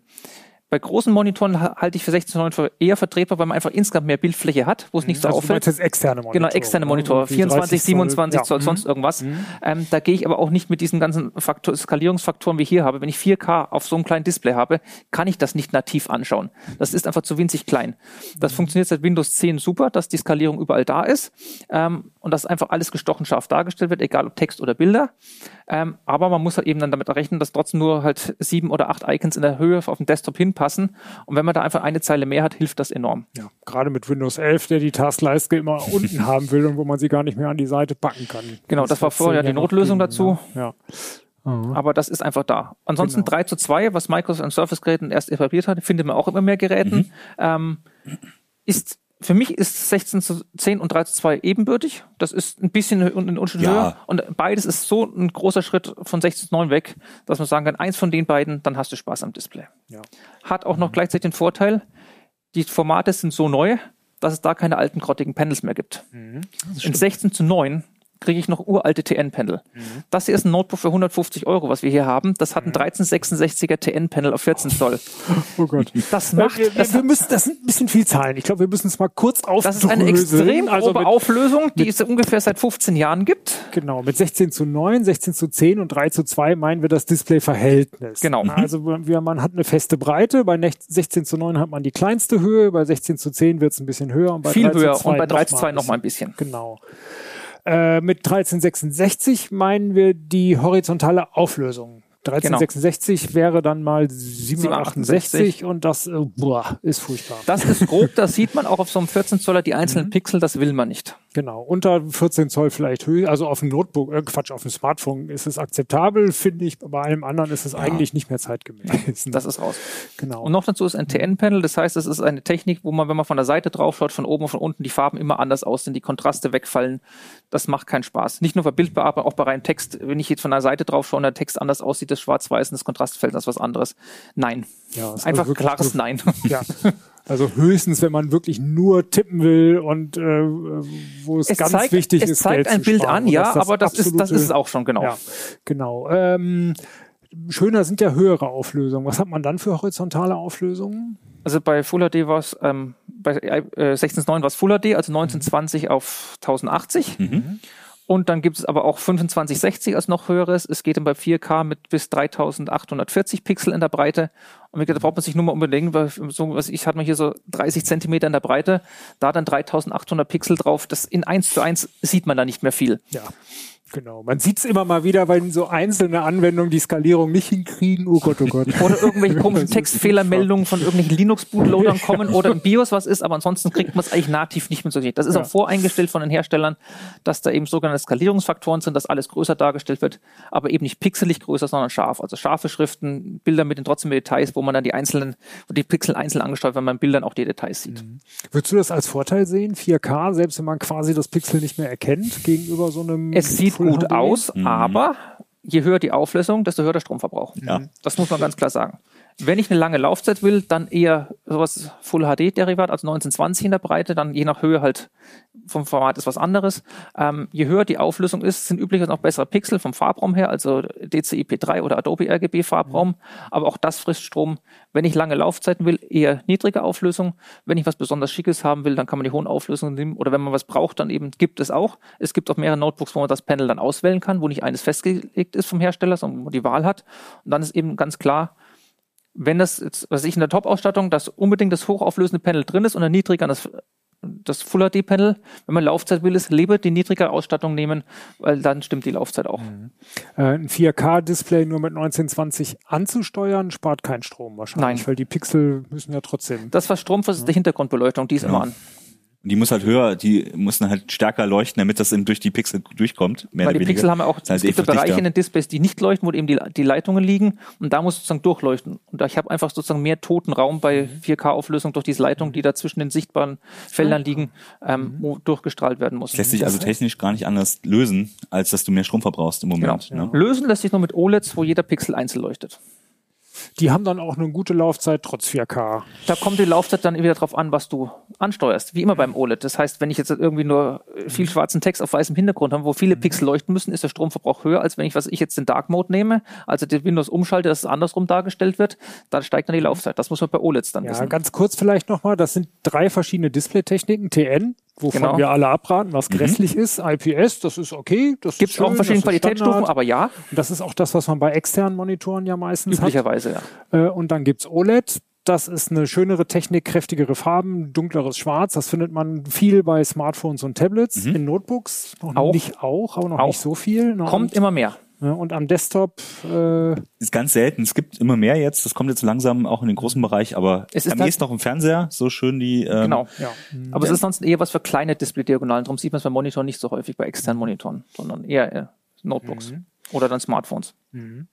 Ähm, genau, du hast es kurz schon mal erwähnt, der Farbraum ist dann ja auch nochmal wichtig. Wenn man äh, vor allem Fotobearbeitung, Videobearbeitung, das soll schön bunt sein. Genau. Da, Dann ist es je, also da gibt es dann eben DCI-P3 als Farbraum oder Adobe RGB. das Wenn sind die er- kräftigen Das sind die kräftigen Farben. Das ist wieder wie bei allen anderen Sachen, ist ein Qualitätsmerkmal, das heißt, es steht im Datenblatt auch dabei. Da kann man sich auch drauf verlassen. Also da lügt auch keiner im Groben. Das muss man auch mal so sagen. Ähm, der eine Stufe tiefer ist sRGB. Das ist so ein normaler Farbraum. Den schaffen die mittleren IPS-Panels, die Mittelklasse eigentlich alle locker. Es gibt auch schlechtere, die nicht ganz an sRGB rankommen. Das ist aber jetzt nichts, was man unbedingt noch sieht. Also auch ein schlechtes IPS-Panel. Das schlechteste ist es immer noch so viel besser als ein grottiges TN, dass ich immer noch das nehmen würde. Und sRGB ist so der Standardfarbraum, was externe Monitore eigentlich seit Jahrzehnten Schaffen ungefähr haben, was Fernseher Ja. so mehr Ja. oder weniger haben. Und ob, wenn das aber da steht, das schafft es nur 95% sRGB, dann ist auch egal, weil es sagt auch eh niemand, wo jetzt halt gerade diese 5% fehlen, ob die bei Rot, Grün oder Blau fehlen. Das heißt, es kann auch wieder alles Mögliche sein. Insofern, Und du kannst die auch selten wirklich kalibrieren, ne? Also das, du hast ja, oder sind sie selten vorkalibriert bei den, bei den Notebooks, deswegen hast du da eh, sagen wir, wenn du es ganz exakt brauchst, dann musst du schon drauf gucken, dass du das richtige Modell hast und vom Hersteller sozusagen entsprechend kalibriert. und wenn ein Panel altert, dann ändern sich auch die Farben, dann muss ich sowieso Ja. nachkalibrieren. Also wenn ich das machen möchte, dann bin ich sowieso in einem anderen Bereich, wo ich mich auskennen muss. Ich muss mich auch mit den Farbräumen auskennen, mit Farbprofilen, die man dann in Windows oder so auch anders umstellen kann und teilweise auch sogar muss, dass eben nicht alles in Bonbonfarben erscheint, sondern auch in natürlichen Farben. Das ist dann eher das andere. der andere Haken. Oh ja, das ist ein Kapitel für sich. Einige Browser kann man dann gar nicht mehr nehmen, obwohl doch inzwischen kann man, glaube ich, alle. Ja, bei den nehmen, ne? meisten geht's jetzt inzwischen, aber es Ja. ist immer noch ein Gefummel dann irgendwo. Aber man muss es eben im Hinterkopf haben und wissen, was es bedeutet. Ja, schön. Also äh, im großen Farbraum würdet ihr das dann für normale Sachen empfehlen oder wirklich nur für Fotografen und Video? Ich finde immer schöner ist ein großer Farbraum, einfach weil du es hast. Er tut nicht weh. Äh, meistens nutzen sie Hersteller, indem sie einfach alles schön bunt und Bom äh, Bonbonfarben machen. Und das ist ja erstmal optisch für dich natürlich ganz schön. Wenn du es jetzt eh für einen professionellen Zweck brauchst, dann brauchst du diesen Farbraum und dann ist es entsprechend kalibriert, dass es eben nicht so bonbonmäßig aussieht. Aber ähm, es ist gerade bei den höherpreisigen, na klar nimmst du das, was total toll aussieht, was die schöne Farben macht. Ich würde sagen immer ja, nimm es, wenn es im Ja. Preis irgendwie in deinem Budget drin ist. Ne? Aber man muss auch sagen, es ist trotzdem kein, noch ein Unterschied zum Desktop, wo du dann eben fest hast, dass du nie ein, was weiß ich, ein Fenster im Rücken hast, wo du eine Abschirmung drumherum Mhm. hast, dass das Deckenlicht auch abgestimmt ist, dass du wirklich nur das siehst, was der Monitor darstellt und keine Reflexion oder Spiegelung, egal ob die Oberfläche jetzt matt oder Spiegel ist, ein bisschen was an Streulicht ist immer da. Das ist noch was anderes. Ich kann mir natürlich auch irgend so einen Rahmen um mein Notebook machen und an der Höhle arbeiten, aber das sieht dann ein bisschen komisch Ja, aus. farbverbindliches Arbeiten am Notebook ist Nee. sehr speziell, sehr speziell. Man kann es machen, aber genau. Du sagst gerade matt und glänzend. Ja. Ja. Früher hat man ja mal gesagt, es muss matt sein, glänzend ist furchtbar. Mittlerweile sind wir ja, glaube ich, auch durch Tablets und Smartphones so viel Glänzendes gewohnt und Reflektierendes. Geht das ja, noch? es, sagen wir so, du hast selten die Wahl. das ist zum Beispiel eine Sache. Ähm, wenn du zum Beispiel einen OLED-Pelden haben willst, ist das in den meisten Fällen bei Notebooks ein spiegelnder Touchscreen. Da geht dran rum. Ich sage jetzt in den meisten Fällen, das ist eine Korrektur zum Artikel, mich hat ein Leser daraufhin angeschrieben, es gibt eine Ausnahme und die steht da, das ist ein mattes OLED. Oh. Oh, oh, oh. Ja, genau, ohne Touch. So, wir schalten jetzt sofort aus, das muss ich mir angucken. Ähm, es ist aber halt genau dieses eine da und es ist ein 3000 Euro Notebook in der Konfiguration, wo es da steht. Okay. Ähm, Dafür stimmt halt auch alles andere. Wie gesagt, da ist dann auch 32 Gigabyte Arbeitsspeicher drin, aufgelötet. Da ist eine 2 Terabyte SSD drin, da ist Thunderbolt dran, das ist ein 16 zu 10 Panel. Äh, Da ist eine gute Webcam drin. Die Tastatur ist toll mit abgetrenntem Cursorblock, dass die Tasten ein bisschen größer sind, was man in seltenen Fällen findet. Das ist halt dann, die sind diese vielen kleinen Nicklichkeiten, die Premium-Notebooks dann eben doch nochmal abheben. Es ist nicht unbedingt der Prozessor oder sonst irgendwas, sondern es sind dann eben dann die, die vielen Kleinigkeiten, was die Hersteller draus machen. cool. Aber was halt oft auch ist, dass du eben, also wie du schon sagst, zwischen äh, glänzend und matt nicht auswählen kannst. Du nimmst halt den 4K-Bildschirm, da kriegst du automatisch glänzend. Und Ja. dem matten ist dann häufig dann eben die Full-HD-Geschichten, die ja auch Richtig. lange halten. Richtig. Und da hast du eben keine, leider keine Auswahl. Ähm, deswegen, da muss man eben auch gucken, was einem dann persönlich, im Zweifel muss man halt in sauren Apfel beißen sagen, okay, gut, ich bin matt, dann muss ich eben das, die schlechtere Ausstattung nehmen sozusagen, Wie damit ich mattes dann, wenn es, gerade was du sagst, ist Full HD ist ein Matt und dann der 4K ist dann der Touchscreen in Spiegeln. Das sind dann eben auch, wenn ich Touchscreen will, habe ich auch automatisch die hohe Ja. Auflösung. Ähm, Mhm. Das ist dann auch, da muss man auch bewusst sein, okay, die Laufzeit leidet auch dadurch, nur weil ich einen Touchscreen haben will oder brauche, muss ich halt mit weniger Laufzeit dann klarkommen, weil es das in dem Notebook, was ich mir ausgesucht habe, nicht anders gibt. Mhm. Ähm, das ist dann auch so eine Sache. Genau, Stichwort Touchscreen. Man braucht ihn ja eigentlich nicht. Wir haben ihn jahrzehntelang gefühlt nicht gehabt, aber mittlerweile toucht man durch die Smartphone-Erfahrung ja doch ständig Ja. auf dem Display rum Genau. und wundert sich, dass nichts passiert. Man muss natürlich auch sagen, ähm, Smartphone-Oberflächen und Tablet-Oberflächen sind auf Fingerbedienung ausgelegt. Das kann man von Windows jetzt nicht unbedingt Nee. behaupten. Auch wenn Windows 8 jetzt schon fast zehn Jahre her ist oder plus minus, ähm, wo das jetzt mal grob versucht haben. Aber wenn ich irgendwas versuche, in den Gerätemanager mit Fingern zu bedienen oder in den für Admins geeigneten Gruppenrichtlinien, nein, es, es geht einfach nicht. Das ist Maus und Tastatur. Da kommt Tablet, kann man oben drauf machen. Im Browser funktioniert es ganz gut. Darum haben sich dann auch dann ähm, so ein bisschen Hybridgeräte etabliert. Das sind zwei Bauformen. Das eine sind Windows-Tablets wie das Surface Pro, was hier ist. Das ist quasi ein reines Tablet mit x86-Technik, dieselben Prozessoren, alles, was ein Notebook auch hat, hinterm Display. Genau, Florian hält jetzt gerade nur das dünne Display in der Hand. Die Tastatur hält magnetisch, Genau. die hat er abgemacht. Und die, es gibt halt dazu diese Tastaturcovers, die man extra kaufen muss. Ähm, die sind nicht immer dabei, bei Microsoft nie. mit einem Handgriff Genau, kriegt das magnetisch wieder dran rangehängt und dann hat man eine Tastatur, die ist auch dann beleuchtet, also die wird auf Stromversorgung über diese Pins dann gemacht, die paar da sind und dann kann ich hinten über einen Ständer, der integriert ist, einfach aufstellen und dann kann ich es auch jetzt einfach wie ein Notebook benutzen, obwohl es ein Tablet ist. Die andere Variante sind dann Notebooks, die man nicht nur komplett flach auf den Tisch vor sich hinlegen kann, wo man ein bisschen weiterklappen kann. Also 360 Grad Scharniere ist da das Stichwort, wo man wirklich um 360 Grad rumklappen kann. Das Display im Rumpf, die Tastatur liegt dann außen, die wird dann abgeschaltet, das hat sich etabliert, das funktioniert auch. Und dann hat man halt sozusagen das große Display vor sich oder den Touchscreen und kann das dann auch wie ein großes Tablet benutzen. Und man hält es dann, man hat ständig die Finger auf der Tastatur, macht aber nichts Genau. kaputt, hoffentlich. Muss man halt sagen, die Notebooks sind dann, auch wenn sie leicht sind, immer noch viel, viel schwerer als ein reines Tablet. Das heißt, es ist dann weniger in einer Hand frei balancieren, sondern eher doch auf dem Unterarm halten und dann irgendwas mit dem anderen Finger drauf machen. Ähm, für, wenn ich jetzt ein Video gucken will, eine Pause machen will, sonst was, das funktioniert. Genau. Wenn ich auf dem Browser scrollen will und irgendwelche Links anklicke, das ist auch kein Problem. Aber für mehr ist es halt dann eh auch nicht geeignet. Genau. Du wirst also Touchscreen only wirst du nie, wirst du kein äh, Gerät benutzen, auch so ein Surface nicht, obwohl es halt auch ohne Tastatur verkauft wird, aber es macht wenig Sinn, dass du das äh, so Nein. machst. Ähm, das ist dann eher so die Stifteingabe, die dann eben dann das sozusagen das weiterführt und dann eigentlich das Tolle ist dann. Genau, damit kann ich dann auch wieder präzise arbeiten, aber auch beim Surface ist der Stift zum Beispiel nicht dabei, muss ich auch wieder extra kaufen. Ja. ähm, das, das, das sind aber dann spezielle Nutzungsfälle. Also Zeichnen, Malen ist was anderes. Äh, ich weiß nicht, ob ich jetzt im Lager, ob ich schneller bin, ob ich jetzt irgendeine Inventarliste mit dem Finger abtippe oder dann das Häkchen mit dem Stift setze. Das kommt dann auch eher auf die Anwendung drauf an, wie, Ja. wie optimiert ist und welche Oberfläche die hatten. Das ist keine Frage vom Gerät an sich. Das muss, glaube ich, auch jeder ganz äh, genau sich selber überlegen, wo er den Stift für braucht äh, und ob dann, weiß ich nicht, so eine, so eine Tablet-Bauform das bessere ist oder so ein 360 Grad. Also generell kann man höchstens sagen, ein ganz normales Notebook. Beim Touch wird man vielleicht mal ein bisschen zoomen Genau. hier und da Mal mal ein Knöpfchen machen, so, drücken, genau. aber schon mit dem Stift ist das ja quasi eine Ich blöde habe ich hab, Haltung. ich hab Man halt die das- Tastatur und den Rumpf immer vor Genau. mir, muss das, den Deckel irgendwie halten, dass er beim Schreiben nicht Ja. nach hinten wegklappt. Das funktioniert nicht richtig. Irgendwas mal inzwischen- mit dem Finger mal was antippen, weil ich schneller bin als mit der Tastatur, schneller am Touchpad, das funktioniert mal. Ja. Ob man es dann oft macht im Alltag, ist dann auch wieder Das hingestellt. Gefühl ist auch inzwischen seltener geworden, dass du den, einen reinen Clamshell mit äh, äh, Touch hast. Das ist nicht mehr so verbreitet, habe ich das Gefühl. Nee. Meistens dann wirklich zum Umklappen oder so. Ja. aber es gibt es halt noch, es kommt dazu noch, also die Notebooks, die sind, die meisten Notebooks lassen sich zumindest auf 180 Grad aufklappen, das heißt, man kann es flach vor Genau. sich hinlegen, dann hat man Dafür zumindest da noch nicht liegen, mehr- da kann man dann touchen, weil eben nichts mehr nach hinten weggerauscht, aber ist, man hat trotzdem noch halt das komplette Ding aufgeklappt vor sich, Ja. ähm, was dann viel Platz frisst, deutlich mehr Platz als ein reines Tablet. Genau, wer viel mit dem Stift macht, sollte vielleicht auch dann lieber über ein Android-Tablet oder über ein iPad Genau. nachdenken. Das ist vielleicht dann Die sind auch leichter Die nähern sich eben dem Ganzen von der anderen Seite an. Die kann man dann nebenbei auch mal mit einer Anstecktastatur als ein Notebook benutzen, aber die sind eben hauptsächlich Tablet und Stift geeignet und, und weniger als, als vollwertiges Notebook. Das sind so ein bisschen die zwei Konzepte und die Welten, die aufeinander prallen, wie man es macht. Habt ihr noch zwei Stunden Zeit zuzuhören? Also die Frage, nehmen wir jetzt ein Notebook oder ein Tablet? Ah, die ist, ich finde sie sehr, sp- ich weiß nicht, wir bleiben erstmal beim Notebook, Ja, ja, ja. mal gucken. Aber in der Tat, ganz grob kann man vielleicht sagen, Windows per Touch, genau, äh, geht einigermaßen, eher schlecht als recht und die ganzen Windows-Anwendungen per Windows Touch ist einfach mit Tastatur und Maus groß geworden. Das Ja. ist immer noch die primäre Sache und da kommt auch nichts weg. Und man hat es auch jetzt gesehen, ähm, durch Pandemie und so weiter, da hocken alle dann vor den Dingern in ihr- ihrer Küche oder im Schlafzimmer oder wo auch immer. Mhm. Ähm, da hat sich das Notebook als PC, wo alles dabei ist, etabliert. Natürlich kann ich es auch mit dem Tablet machen, aber wenn ich Texte schreiben muss, brauche ich halt die Tastatur dabei. Mhm. Und das ist einfach der Notebook-Formfaktor, der seit 20 Jahren sich, glaube ich, jetzt oder schon noch viel länger einfach nicht mehr geändert hat. Mhm. Der hat sich einfach etabliert und das fun es funktioniert einfach so, wie es ist. Ja. Da muss man auch nicht viel ändern. Man kann ein bisschen was ranmachen, man kann Touchscreen machen, man kann 360-Grad-Scharniere machen. Ähm, das Wichtige ist, die Tastatur sollte halbwegs taugen. Das tut sie in den meisten Fällen. Ab der Mittelklasse ist sie auch beleuchtet, was in dunklen Umgebungen schön ist, aber das ist auch eine Sache, die kostet ein bisschen mehr, darum ist es wieder eine Sache, die nach Ja. oben durchrutscht.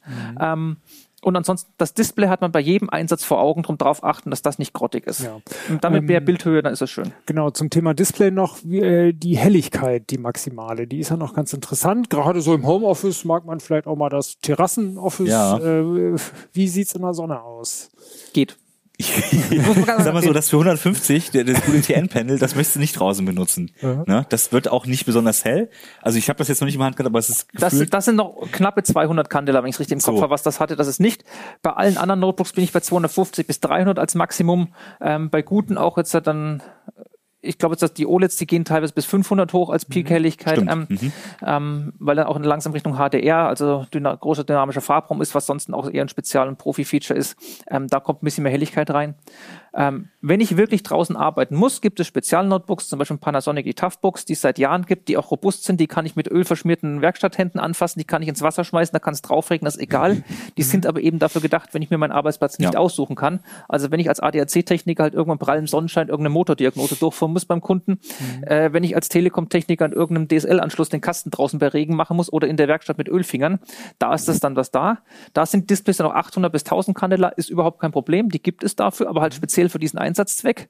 Ähm, fressen dann Strom ohne Ende, aber man braucht es halt in dem Moment, dann ist es auch schon wieder egal. Ja. ansonsten, ähm, ich meine, mit den meisten kommst du, da gehst du halt kurz in den Schatten, dann kannst du da weiterarbeiten, das funktioniert. Glänzen ist halt immer die Sache, ne? wie du halt positioniert bist, siehst du dich selber oder so, aber ähm, ich habe auch das Gefühl, dass das geht alles, wenn man sich ein bisschen entsprechend flexibel setzen kann. Es, es gibt inzwischen auch nicht mehr hart, nur das ist matt und das ist glänzt. Es gibt auch Zwischenstufen. Es gibt sowohl von der Mattierung Zwischenstufen, wie gut sie gemacht sind. Ähm, es gibt beim Glänzenden, entweder habe ich nur die reine Plexiglasscheibe davor oder es ist wie bei Brillen noch eine Entspiegelungsschicht drauf. Das hilft ja auch, dass, um die Reflexion weggenommen zu werden. Ähm, ist wie bei Brillengläsern, je mehr Beschichtung du drauf hast, desto teurer wird's. Ist bei Notebooks genauso. Nur kann ich es mir da nicht einzeln aussuchen, sondern ich muss halt das Gesamtpaket nehmen. Mhm. Ähm, aber gibt es auch alles. Mhm. Ich meine, Apple hatte früher teilweise noch matte Dinger, MacBook gibt seit Jahren nur noch mit Spiegeldinger, aber die sind halt auch mit einer Entspiegelungsschicht drüber, ja. wie bei Brillen und darum funktioniert's da auch. Also würdet ihr sagen, so 300 bis 500 Candela kann man ruhig auch dann im Schatten draußen oder ja, manchmal ja, ja. auch, ja, auch in Zimmer oder Schatten draußen, es kommt ungefähr raus. Das ist mit den Dingern kein Problem, wenn ich die voll aufdrehe. Mhm, gut, das gleiche gilt ja, glaube ich, auch für Tablets, könnte man sagen. Genau, die sind auch, mhm. na klar, ähnliche äh, äh, Größe von den Displays her. Entsprechend hast du natürlich dann auch, musst du auf den Stromverbrauch achten. Und klar, da gibt's auch welche bis 500, 600, äh, je nachdem, aber das sind dann auch eher die kleinen. Und ich meine, die dicken iPads gehen auch höher, die gehen 1000 oder teilweise 9, sogar 2000 Candela als Peak-Helligkeit für einzelne Bereiche. Da kommt halt auch die Display-Technik, ne? Mit Mini-LEDs und so und auch OLED kommst du halt weiter, wenn du es willst. Ja. Ähm, entsprechend fressen die dann aber auch Strom. Und es ist dann oft eben auch nur ein kleiner Bereich, der so hell wird. Wenn du es auf vollflächig machst, kommst du nämlich längst nicht mehr auf ja. die 1000, sondern kommst du eben auf die 2, 300, 400, 500, je nachdem, äh, wie es geschaltet und, ist. Und wenn ich jetzt irgendwelche dunklen Grafiken bearbeiten muss, dann habe ich einfach im Sonnenschein verloren. Das muss man auch ganz klar so, sagen. Weil, äh, reingehen. Ja. Genau. Genau, eben. Bei, bei Smartphones sagen wir ja tatsächlich so, ab 800 ist es erst richtig gut draußen und ab 1000 äh, wird es dann so richtig schön, aber man benutzt die ja anders. Die muss man ja wirklich auch, wie der ADAC-Techniker, nur ja, dass man genau. eben schnell nach Wetter gucken, nicht wenn die Sonne ist, muss man nicht nach Wetter gucken, okay. Ähm, aber du bist aber draußen willst Bus oder so, genau. genau. Also da ist man ja in der prallen Sonne, deswegen braucht man da ein bisschen mehr. Früher bist du mit dem Smartphone auch in Schatten gegangen, ging dann auch, hast ja. du dann halt ein bisschen so gehalten, ging dann. Das musst du halt mit den Notebooks dann entsprechend und den Tablets dann auch äh, beachten, dass du dann da ein bisschen drauf achten musst. Und beim Smartphone kannst du inzwischen halt wirklich in pralle Sonne halt auch, guck mal, ich sehe ja noch alles, sehr toll. Das ist so, das mhm. findest du bei Notebooks jetzt eher selten, aber ähm, wie gesagt, da muss man ich meine, bei den Außentemperaturen im Sommer muss man auch legen, ob ich wirklich stundenlang in die pralle Sonne sitzen möchte oder dann vielleicht doch den Schattenplatz bevorzugt, wo es dann doch wieder geht. Ja, auch so hauttechnisch ist der Schatten, glaube ich, das ja. Empfehlenswertere, auf jeden Fall. Ähm, bei, wenn wir schon bei Smartphones sind, 90 bis 120 Hertz, das ist ja eine, eine coole Sache. Wenn man das auf dem Smartphone einmal hatte, will man es ja nicht mehr anders. Ja, wie sieht's hier aus? ja, gibt es, ne? Kriegst du alles. Aber gibt es. Das, also angefangen hat's mit bei Gaming Notebooks, da sind ja mhm. schnelle Bildschirme schon lange eine Sache.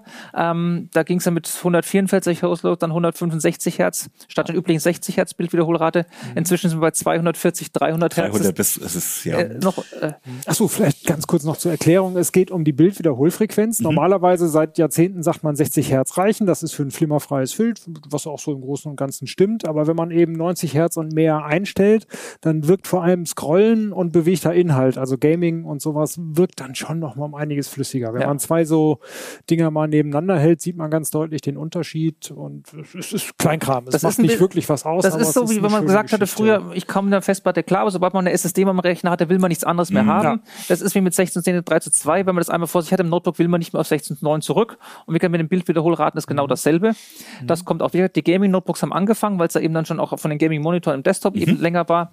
Da gibt es das auch. Da gehört es inzwischen aus einem guten Ton dazu. Mhm. Ähm, leider halt, weil sie es da angefangen haben, noch mit 16 zu 9 in vielen Fällen. Mhm. Das ist dann halt ein Tod, den man wieder sterben muss. Mhm. Gibt es inzwischen auch ein 16 zu 10. Es kommt so langsam. Und bei normalen Notebooks, da geht das auch wieder dann in die Richtung. Ähm, zum Beispiel das Mathe Ole, was ich hatte, 90 Hertz. Ähm, es, es, es, gibt es auch. ähm, ist aber halt auch wieder ein Stromfaktor. Mhm. Das heißt, je höher die Bildwiederholfrequenz ist, desto mehr Daten oder desto häufiger werden Daten zwischen Grafikchip und Display ausgetauscht und das frisst halt einfach alles Strom. Darum ist halt eine Sache, je höher die Bildwiederholfrequenz ist, desto höher ist auch der Stromverbrauch und desto niedriger Akkulaufzeit. Beim Gaming-Notebook, wo eh alles andere viel mehr Strom frisst, ist es ein bisschen egal. Bei den flachen Dingern, wo die teilweise im Optimalfall über 20 Stunden schaffen, merkt man es halt dann doch. Ja. Mhm. Es ist eben auch die Sache, dass es eben diese adaptiven äh, Displays immer noch sehr selten sind, dass sie eben dann bis im Desktop-Betrieb, wenn nichts sich bewegt, irgendwie auf einen. Äh, das hatte Microsoft mit. Windows 11 versprochen. Ich habe es bislang noch nie in Bewegung gesehen. So, das ist das Problem. Wenn's, wenn das gibt, dann hast du dann schon wieder, ist der Faktor fällt vielleicht wieder weg auf Genau, also ist, die Sache ist aktuell so, du kannst es in den Windows-Einstellungen einstellen, ob jetzt mit 60 oder 90 oder was immer deine Bildwiederholfrequenz ist, aber du stellst halt fest auf diese Rate ein, nicht wie im Tablet, dass es sich dann dynamisch ändert. Mhm. Tablet willst du nur haben, wenn du scrollst, dann willst du das schneller haben. Danach, wenn sich der Bildschirminhalt nicht mehr ändert, dann kann die Wiederholrate aus der Stromspargründen sinken. Das gibt's im Notebooks noch nicht, oder habe ich zumindest noch nicht gesehen. Mhm. Es ist aktuell so 60 oder 90 Hertz oder 120, was immer es ist, fest einstellen. Okay. Das soll jetzt auch bald mal wieder kommen. Ich glaube, das Surface Pro 9, da haben sie jetzt angekündigt, dass das Stimmt. als erstes das Dynamische haben soll. Also wie immer eine Sache, es muss natürlich das Panel können, es müssen die Treiber können, es muss alles wieder zusammenspielen. Ähm, es ist sogar so, Panels, die es aktuell können, sind ab Werk gar nicht so eingestellt. Also wenn du die Vorinstallation hast, dann ist das meistens standardmäßig auf 60 Hertz mhm. eingestellt. Du musst dann selber auf die 90 oder 20, die das Ding kann, eigentlich musst du einstellen. Das heißt, ein Feature, was beworben wird, ist ab Werk gar nicht genutzt. Und wenn du es nicht weißt, dann stellst du es nie um und dann nutzt du es auch nie. Ist ein bisschen doof. Freust dich über die lange Laufzeit, ne? Freust dich über die lange Laufzeit wieder, aber es ist... naja. Ja. Oh Mann. Okay, Laufzeiten generell, die sind ja ganz schön gestiegen. Ich habe vor vielen Jahren selber Notebooks, da ging es immer so um zwei oder drei Stunden und jetzt höre ich hier zehn, 15. Was kann man denn erwarten mittlerweile? Also, wenn das Ding einfach eingeschaltet dasteht, dass man einen Windows-Desktop sieht und jederzeit ran könnte, so bei mittlerer Helligkeit, ich sage mal 100 mhm. Candela, sowas ungefähr, was eine mittlere Helligkeit bei den meisten Geräten ist und für normale Innenräume immer noch ausreicht. Jetzt nicht Sonnenschein, aber irgendwas, äh, sind zehn Stunden keine Seltenheit. Mhm. Gute Geräte schaffen auch über 20. Mhm. Das ist auch einfach so. Das ist auch der Grund, warum das, was es früher vielleicht mal gegeben hat, irgendwie Zusatzakkus, die man unten drunter schnallt und die hinten rausragen, gibt es nicht mehr. Es gibt einen fest eingebauten Akku und das mhm. fertig. Und mit dem Ding muss das Notebook einfach auskommen. Ähm, auch so ein günstiges Notebook schafft dann acht bis zehn Stunden da in dem Fall ohne Probleme, weil es einfach Stand der Technik ist. Das sind auch so ältere Panels drin, die brauchen nicht ganz so viel Strom, weil es hat keine hohe Auflösung, es ist nicht besonders hell, es hat keine hohen Bildwiederholraten. Das heißt, das ist schon mal, ist von dem Thema schon mal raus. Der Prozessor da drin ist, ist ein Low-End-Prozessor, der von dem, was es vor Jahrzehnten mal als Atom in Netbooks gab, abstammt noch technisch. Er ist schneller geworden, ist das da, mhm. aber es ist ein altes Ding. Das kann gar nicht viel Strom verbrauchen. Mhm. Drum ist das Ding auch mit einem 38 Wattstunden Akku drinnen und, schafft dann da die Zeit. Mhm. Überhaupt kein Problem. Das heißt tatsächlich, man so einen normalen Arbeitstag überstehen die Notebooks. Also wenn man jetzt nicht die ganze Zeit KI-Rendering. Ja, das ist, äh, genau, das ist eben die Sache. Was, was mache ich? Wenn ich ja. jetzt halt wirklich meine Office-Arbeiten mache, Webbrowser, sonst irgendwas, und da die Displayhelligkeit nicht auf Maximum stehen habe, komme ich locker durch einen ganzen Arbeitstag mhm. durch. Bei Videos gucken meistens auch noch, da ändert sich halt dann der Bildschirminhalt häufiger, was ein bisschen Strom äh, was braucht, aber das macht auch normalerweise die Grafikeinheit im Prozessor ganz energieeffizient und da passiert eigentlich auch nichts. Wenn ich dann permanent natürlich meine Fotos bearbeite, irgendwelche wilden Filter drüber laufen lasse, Videos exportiere, sowas durch noch mache, äh, was ich das Programm, was ich geschrieben habe, kompiliere, wo der Prozessor wirklich gefordert ist, was man in den meisten Fällen auch bei den Notebooks dann hört. Sonst sind sie leise, aber dann gehen die Lüfter an. Mhm. Dann sind wir bei ganz anderen Laufzeiten. Dann ist eher so drei Stunden schon was Gutes, eher zwei Stunden unter Volllast. Also das muss man auch sagen, die Spanne ist einfach da. Okay, also kann man das Netzteil noch nicht generell zu Hause lassen? Also Je nach Nutzungsszenario. Also wie gesagt, mhm. man sollte es zumindest die ersten paar Male dabei haben, bis man weiß. Also gerade als Schreibmaschine ne, kommst du über den Tag. Das ist kein ja. Problem, wenn es tatsächlich und auch mal ein Foto jetzt irgendwie exportieren, genau. dass ich ins CMS von meinem äh, Webseite reinhauen, ist kein Problem. Es geht wirklich Dauerlast, dass permanent was zu tun ist. Mhm. Und das ist halt, weil die auch natürlich Prozessoren relativ schnell viel verbrauchen können. Das ist halt aber sehr, im Grunde sehr, sehr sparsam sind im Idle. Ne? Das genau. ist halt der Unterschied zu Gegensatz zu früher, das ist deutlich höher. Dass du halt extrem hohe Werte äh, reichst für Notebook, aber eben sehr ja. äh, niedrige Werte fürs Standby mhm. oder Idle. Okay. Äh, altern die Akkus noch? Ja. ja. Das ist so, wie wenn du fragst, altern Keilriemen noch. Sie werden immer besser, aber es ist ein Verschleißmaterial. Mhm. Das muss man einfach ganz klar sehen. Mhm. Ähm, was ist bei deinem sechs Jahre alten Notebook? Ähm, da ich es nicht so oft benutzt habe, ist es eigentlich immer noch die La Auflaufzeiten echt gut. Also da komme ich immer noch über den Tag, ähm, wobei ich es aber halt wirklich sehr, meistens eine Schublade habe und dann irgendwie zwei, drei Mal mal richtig nutze und hin und wieder mal. Ich mhm. glaube, wenn ich es jetzt jeden Tag benutzt hätte, wären drei, vier Jahre schon ganz gut gewesen, dass er aber. Ja. Aber naja. wenn du es auch in der Schublade hast und nicht permanent am Netzteil, dann ist auch der gröbste genau. Faktor, was sind äh, Akkus altern lässt, raus. Wenn man es permanent nur in der Schublade hat und gleich das Netzteil eingesteckt, dann wird nach zwei, drei Jahren nicht mehr viel passieren. Dann ist der mhm. Akku üblicherweise komplett platt. Mhm. Tauschen kann man die ja, nie, also selber tauschen im Sinne von mit Klack, Klack. Das, was es früher gab, ich mache zwei ne? mit äh, Plastiknäschen weg und tausche irgendwas, das geht schon lange nicht mehr. Ähm, man muss auch bei irgendwelchen Business-Notebooks, wo das noch irgendwie halbwegs geht, mindestens die Bodenplatte abnehmen, um daran zu kommen. Ähm, wenn ich nicht gerade irgendein verklebtes Tablet vor mir habe, komme ich in den meisten Fällen mit irgendwelchen Schrauben noch irgendwo unten ran. Mhm. Das Problem ist halt auch, früher gab es diese Steckakkus, da waren standardmäßige Rundzellen drin, das war standardisierte Größe, da konnte auch dann nach sieben, acht Jahren noch irgendein Drittanbieter herkommen und sagen, ich nehme dieses Plastikgehäuse von damals und packe dir neue Zellen rein und dann geht mhm. das wieder. Ähm, nachdem das inzwischen alles optimiert ist, jeder Akku in jedem Gerät eine andere Form hatte, Natürlich mhm. gibt es auch herstellerspezifische Baureihen, die dann sagen, ich nehme jetzt den Akku und baue jetzt nicht für jedes Gerät neu, sondern ich schaue, dass ich da ein ja. bisschen dran rumdesigne. Aber es ist eben so, es ist quasi die Hauptplatine ist spezifisch, der Akku ist spezifisch, das muss irgendwie zusammenpassen. Da im Drittanbietermarkt später noch was kriegen. Bei beliebten Geräten ja, bei irgendwelchen Nischengeräten eher nein, wenn ich rankomme. Vor allem dann nicht die gleiche Kapazität und nicht die gleiche äh, Haltbarkeit und so. Das muss man dann auch beachten bei den Dritt, wenn man so einen ja. Drittakku wieder kauft. Ne? Ähm, das ist dann oft nur so noch ein Notnagel. und es ist halt auch ein Sicherheitsaspekt, muss ganz klar ja. sagen. Also ein Akku kann hochgehen und wie gesagt, dann würde ich nicht unbedingt für 5 Euro Inkel-Versand aus Hongkong mir einen neuen Akku bestellen. Das, mhm. das, das ich meine, 67 nicht. Wattstunden sind hier neben drin, ne? Das, da, da sind 38, obwohl das Gerät kleiner ist.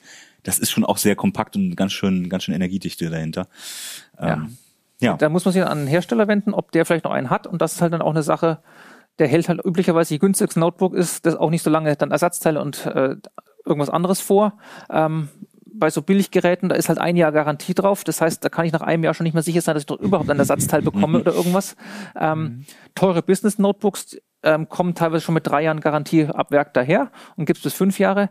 Auf dem Akku gibt es meistens separate Garantiezeiträume, aber ich kann mir zumindest sicher sein, wenn es fürs Gesamtgerät fünf Jahre Garantie gibt, dann kriege ich auch nach fünf Jahren nochmal vom Hersteller einen neuen Akku dafür. Selbst wenn du selber die fünf Jahre gar nicht nimmst, sondern genau. nur ein oder zwei, aber die Maximalgarantie sagt so ungefähr auch, mindestens so lange dürfte es Ersatzteile ja, noch kriegen. Weil dann eben auch dann noch eine Nachfrage da ist, eine ja. größere und das Gerät soll ein bisschen sozusagen in tausender Stückzahlen werden von Firmen gekauft und sind im Einsatz.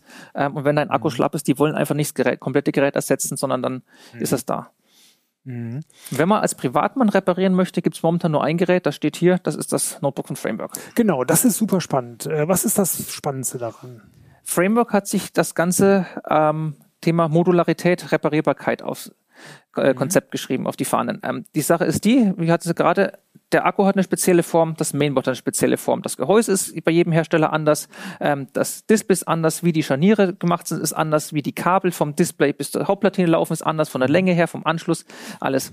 Framework hat jetzt für sich beschlossen, wir äh, standardisieren das für uns. Das heißt, das Mainboard hat ein festes Format, Display hat ein festes Format Gehäuse, sodass man da auch Bauteile einfach austauschen kann. Ähm, austauschen, auch deshalb, weil sie manche Sachen sagen, wir verstecken keine Schrauben, wir gehen offen ran.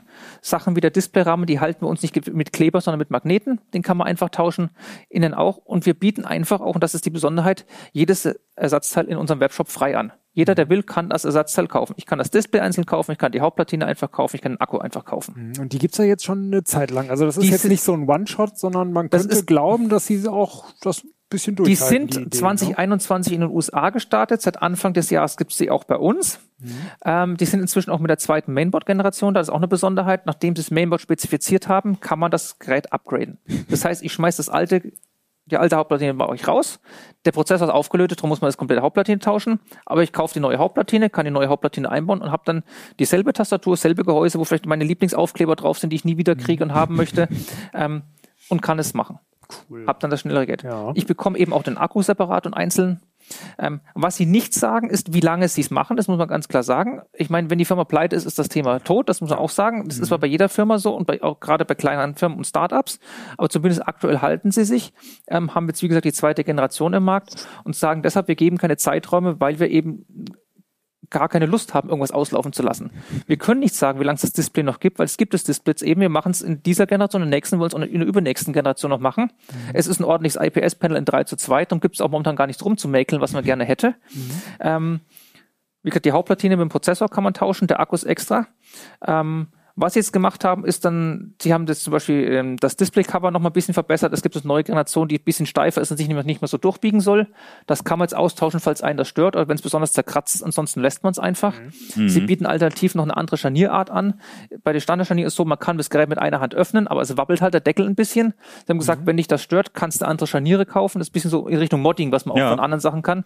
Ähm, dann ist, geht das Display stärker, äh, das fester auf. Es geht vielleicht nicht mehr mit einer Hand, mhm. weil es dann unten hochhebt, aber dafür wackelt es nicht mehr so viel. Ah, ja. So viele Kleinigkeiten, die sie haben. Die haben momentan nur ein Modell im Angebot, die eine haben Größe. Nur, ne? Die haben nur eine mhm. Größe und da ist auch ein bisschen so, man kann es nicht einfach bei denen im Webshop gehen und kaufen, sondern es ist so Art ein bisschen Crowdfunding. Man wird auf eine bestimmte Batch, also auf eine Fuhre gesetzt, wenn man was da bestellt. Mhm. Man macht 100 Euro Anzahlung und muss den restlichen Kaufpreis dann erst einen Monat oder zwei Monate später bezahlen, wenn das Ding wirklich gefertigt ist und sich dann auf den Weg zu dir macht. Mhm. Was, was wiegt das Ding? Also wir haben es äh, hier auf dem Tisch liegen für die Zuhörer. Es ist kein besonders leicht. Ich habe es seit 1,4 Kilo plus minus im Kopf. Es ist, mhm. es ist ein Standardpreis, äh, Standardgewicht. Ähm, es ist auch von der Laufzeit her nicht besonders lang, weil es eben diese Modularität hat, zum Beispiel keinen aufgelöterten Arbeitsspeicher, man den selber mhm. stecken kann. Man kommt an die Festplatte ran. Man kann das Gerät auch ohne Arbeitsspeicher und Festplatte kaufen und sich das irgendwo selber besorgen. Man kann das Gerät ohne Windows-Lizenz kaufen und dann selber mit Linux was drauf machen. Und was das Gerät als Besonderheit hat, man kann die Schnittstellen wechseln. Das haben wir noch gar nicht erwähnt. Es hat an der Unterseite auf jeder Seite zwei kleine äh, Slots, die sich mit vier identisch aussehenden Modulen bestücken lassen, die an der Seite eben andere Mod Schnittstellen haben. Es mhm. gibt USB-C, die runde Buchse, es gibt das klassische USB-A als eckige Buchse, ähm, es gibt HDMI, als Monitorausgang. Ich kann mir einen Displayport dazu holen. Ich kann mit einem Kartenleser, wenn ich möchte, einen MicroSD-Kartenleser ja. holen. Ich kann das Gerät auch mit zwei MicroSD-Kartenlesern ausstatten, was sonst keiner bietet, wenn ich es unbedingt ja, brauche. Sogar mit vier dann, ne? Ich, man kann sogar, ich würde mindestens einen USB-C empfehlen, weil du das Gerät sonst nicht laden kannst. Oh. Aber theoretisch ja, es geht. Ähm, ja. Sie haben jetzt inzwischen auch ähm, einen LAN-Adapter rausgebracht mit mhm. zwei Funktionen. Der steht ein bisschen über, der ist nicht ganz so kompakt, einfach weil die Buchse nicht gepasst hat. Der steht so zwei mhm. Zentimeter an der Seite über. Aber den braucht man halt auch nicht so oft, den kann man einstecken. Nee. Wie sich mhm. technisch realisiert, ist ganz pfiffig. Sie nutzen eben das, was wir vorhin hatten mit USB-C und der Universitali äh, Universalität. So, jetzt aus. ähm, innen drin in den Slots sind einfach vier USB-C-Buchsen, die direkt aufs Mainboard gehen. Ja. Und die Adapter sind quasi kleine USB-C-Adapter. Ah, ja. Die das heißt, theoretisch auch an einem anderen Notebook. Die kann ich an, das ist USB-C-Standard. Ich kann mhm. jeden von diesen Modulen an jedem anderen Notebook mit USB-C benutzen. Mhm. Ich meine, USB-C, der außen ist, der schleift einfach nur durch. USB-A ändert die Buchse. Bei mhm. HDMI ist ein bisschen Wandler-Elektronik noch drinnen. Ähm, Im Kartenleser ist auch ein bisschen Elektronik drin, im LAN auch. Es gibt auch noch so eine Art USB-Sticks, die genau dieses Format haben, dass ich die als Speichererweiterung reinschieben kann. Ähm, cool. Das heißt, ich habe eben an meinem Notebook dann genau die Schnittstellen, die ich habe. Also ich habe ja. nur vier. Wenn ich fünf brauche, ist doof. Mhm. Aber ich kann zumindest die vier Schnittstellen, die da sind, kann ich frei beliebig wählen. Und das, das eben auch Sachen mit zweimal ich, HDMI sehe ich auch bei sonst keinem anderen Notebook, ja. wenn ich es gerne hätte, kann mhm. man sich daran bauen. Ja, das ist natürlich, gibt wenig Gründe, die gegen dieses, also wenn man so mit dieser Größe unter anderthalb Kilo, 14 Zoll klarkommt, gibt's relativ wenig wie gesagt, sie machen vieles. Es ist halt, es hat keine besonders lange Laufzeit, wie die anderen Geräte mit aufgelötet schaffen. Es ist kein besonders Leichtgewicht. Andere Notebooks schaffen in der Preisklasse mit unter äh, weniger als ein Kilogramm Gewicht. Wie gesagt, hier habe ich 1,4 Kilogramm. Mhm. Ähm, ich krieg nur ein Panel, wenn ich ein Touchscreen will, habe ich verloren. Mhm. Die Kamera ist es nicht die allerbeste. Da hoffe ich aber hinsichtlich der Modularität zum Beispiel noch darauf, mhm. dass da nochmal ein besseres Modul einfach irgendwann nachkommt. Ähm, mhm. Es spricht vom Konzept auch wenig dagegen, dass Framework mal ein größeres Gehäuse bringen könnte mit einem 15 Zoll oder 16 Zoll Panel drin, wo ich dasselbe Mainboard dann einfach einbaue, vielleicht noch einen größeren Akku oder sonst was habe.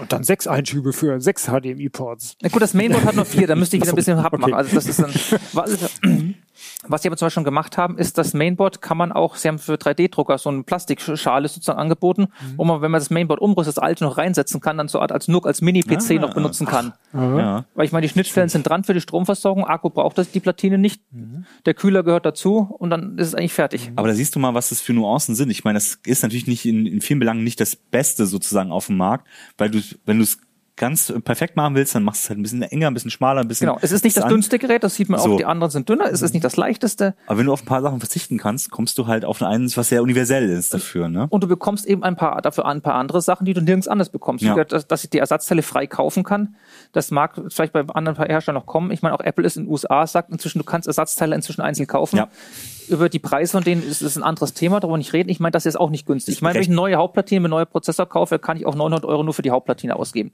Das ist, ist, ganz klar. Aber das ähm, Recht auf Reparatur wird viele Notebook-Hersteller noch ganz schön äh, beschäftigen. Ne? Oh, nicht ja. nur das Recht auf Reparatur, sondern auch die Tatsache, dass Firmen bislang gesagt haben, ähm, irgendwie drei Jahre, dann ist ein Gerät abgeschrieben, dann ersetze ich die Stück für Stück immer für alle meine Mitarbeiter. Das habe ich inzwischen auch von vielen Anbietern gehört, dass das nicht mehr so ist, sondern dass sie tendenziell eher diese fünf Jahre, die bislang bei den Geräten dabei sind, dass sie die voll ausnutzen. Ich meine, du weißt selber, sechs Jahre altes Notebook taugt einfach noch. Genau. Von der genau. Rechenleistung her, da musst du es nicht unbedingt ersetzen. Und das, die Firmen gerade ist mit Inflation und alles geht runter und die Preise werden teurer, überlegen sie es extra. Da bin ich mhm. gespannt, ob das bei Business Notebooks vielleicht sogar ein Trend auswirkt, dass dann sozusagen sieben Jahre das neue fünf Jahre wird als Option für irgendwas später und dass die Ersatzteile länger vorgehalten werden. Ja. Das wäre ja auch im Sinn der Nachhaltigkeit ne? ja. natürlich wünschenswert. Ne? Ja. Sprechen wir aber auch die Preise natürlich dann ein bisschen auch nach oben gehen. Ne? Die das Preise gehen so oder so nach oben. Das, ja. das haben wir auch gesehen letzten Jahr. Ich meine, zuerst ja. war es wegen Corona sind die Preise nach oben gegangen, weil einfach die Nachfrage extrem war und keiner mehr hinterhergekommen ist, die mhm. Lieferketten mhm. kaputt waren. Oh, apropos, keiner mehr hinterhergekommen. Wir müssen kurz eine schöne Werbung nochmal einspielen. Werbung. Dieses Video wird gesponsert von NordVPN. Mit NordVPN kann man viele praktische Dinge tun, zum Beispiel Geld sparen. Nehmen wir einmal an, ich will einen Flug oder einen Mietwagen buchen. Dann beeinflusst der Ort, an dem mich die Buchungswebsite vermutet, häufig auch den Preis. Mit dem NordVPN-Client kann man mit ein paar Mausklicks einfach ein paar Länder durchprobieren und so im guten Fall auch mal ein paar hundert Euro sparen. Exklusiv über nordvpn.com slash ctuplink bekommt ihr Rabatt auf das Zwei-Jahres-Paket und die Bedrohungsschutzfunktion gratis obendrauf. Und falls ihr später merkt, dass ihr es nicht gebrauchen könnt, habt ihr eine 30-Tage-Geld-Zurück-Garantie. So, da sind wir wieder. Ähm, Ganz kurz nochmal, dieses Ding gibt's auch mit Linux. Was würdet ihr sonst empfehlen? Genau, bisher haben wir hauptsächlich über Windows-Notebooks gesprochen. Apple, äh, Mac OS, dafür gilt ungefähr so plus minus das Gleiche, gerade so was Display und so weiter angeht. Es gibt Wie keine günstigen Mac OS-Geräte, aber ansonsten ja. ja. Wie, nicht für 150 Euro? Hängen wir eine Null dran, da geht's oh, los. Okay, ja, ist super günstig. Wie sieht's mit Linux-Notebooks aus, wenn man das möchte? Ja, äh, es gibt welche, das muss man sagen, aber es ist natürlich, die Auswahl ist sehr, sehr eingeschränkt. Also gerade die großen Hersteller haben halt wir hatten gerade Lenovo, hat halt äh, äh, ein paar ein Programm, wo du es auswählen kannst, wo du Ubuntu, Fedora und sowas auswählen kannst. Äh, du hast hier natürlich die Option, ähm, dir sozusagen äh, mit Linux, äh, wenn du eh kein Betriebssystem dazu nimmst, machst du es halt selber. Ja. Und Dell hat dann eben immer eins pro Generation, wo es als Developer Edition und so, wo es dann eben auch mit Linux Support ja. kommt, also offiziell Linux Support.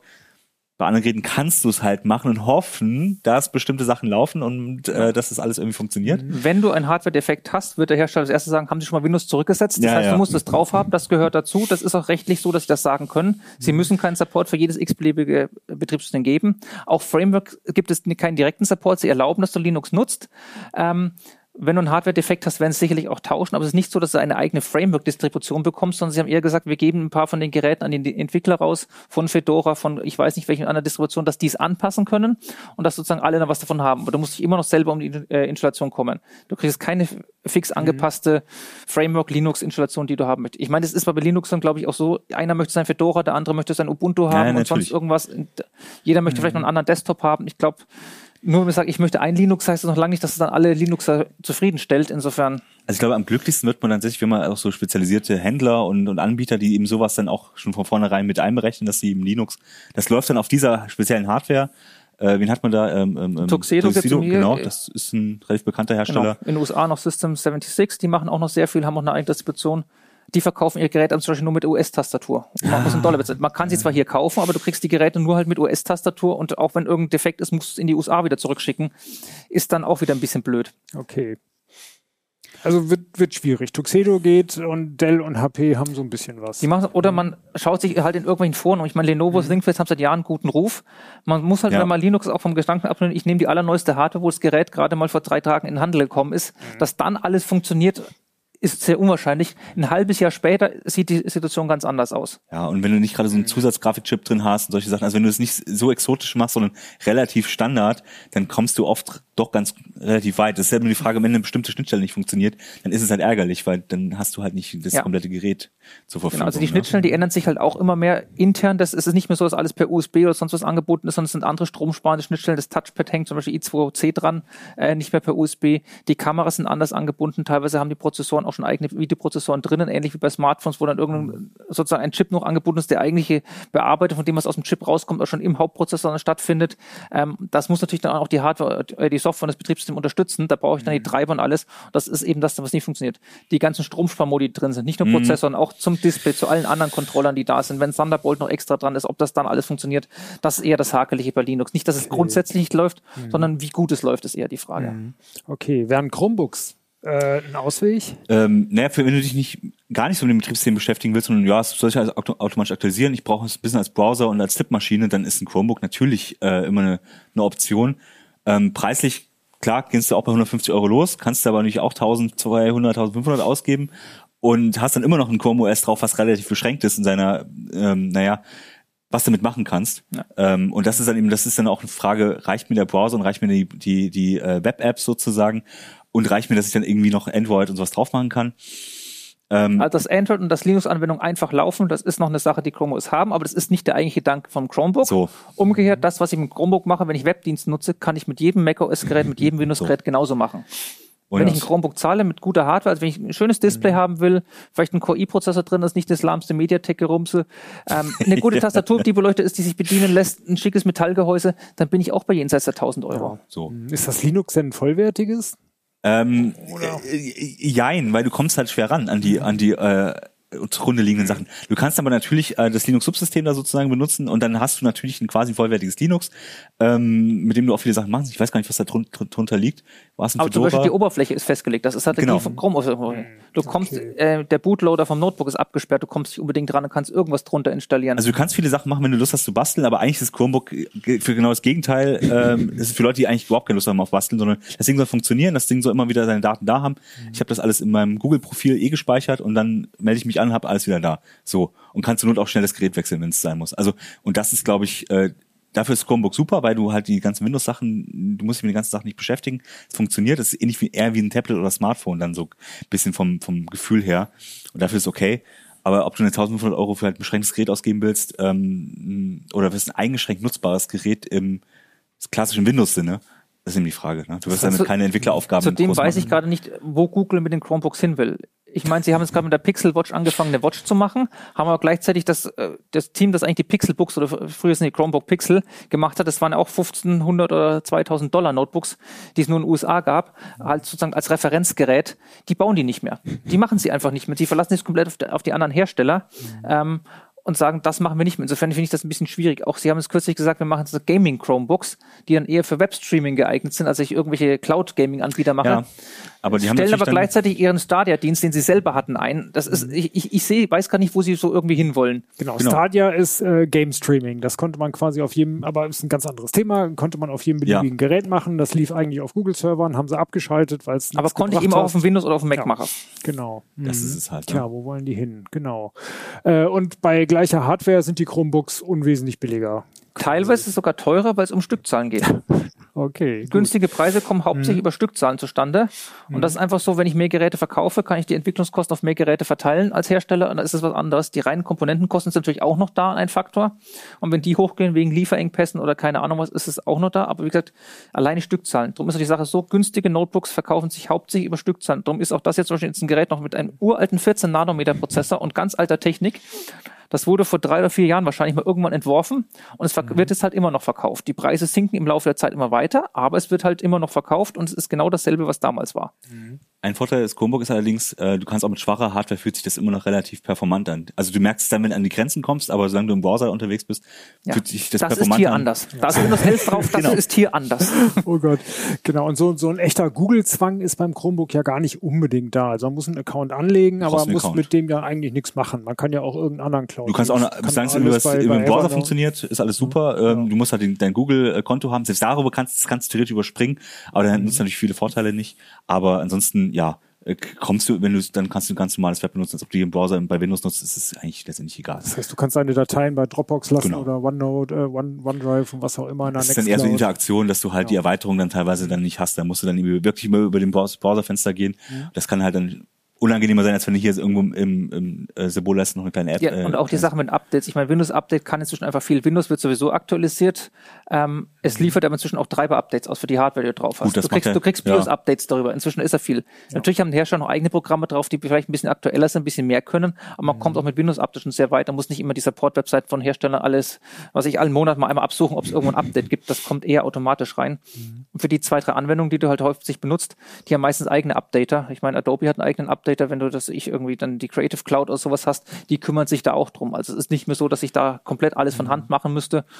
Insofern. Und das Tolle ist, mit den Chromebook Gaming Sachen haben sie es jetzt ja geschafft, die Treiber-Software von den Gaming-Herstellern jetzt auch noch unter Chrome OS aufzubringen. Das heißt, du hast die, das Vergnügen, dich auch durch diese Oberflächen mühen zu müssen. Ähm, also es nähert sich sowieso alles so ein bisschen an oh und ähm, es sind ja alles irgendwie Notebooks, ne? Genau.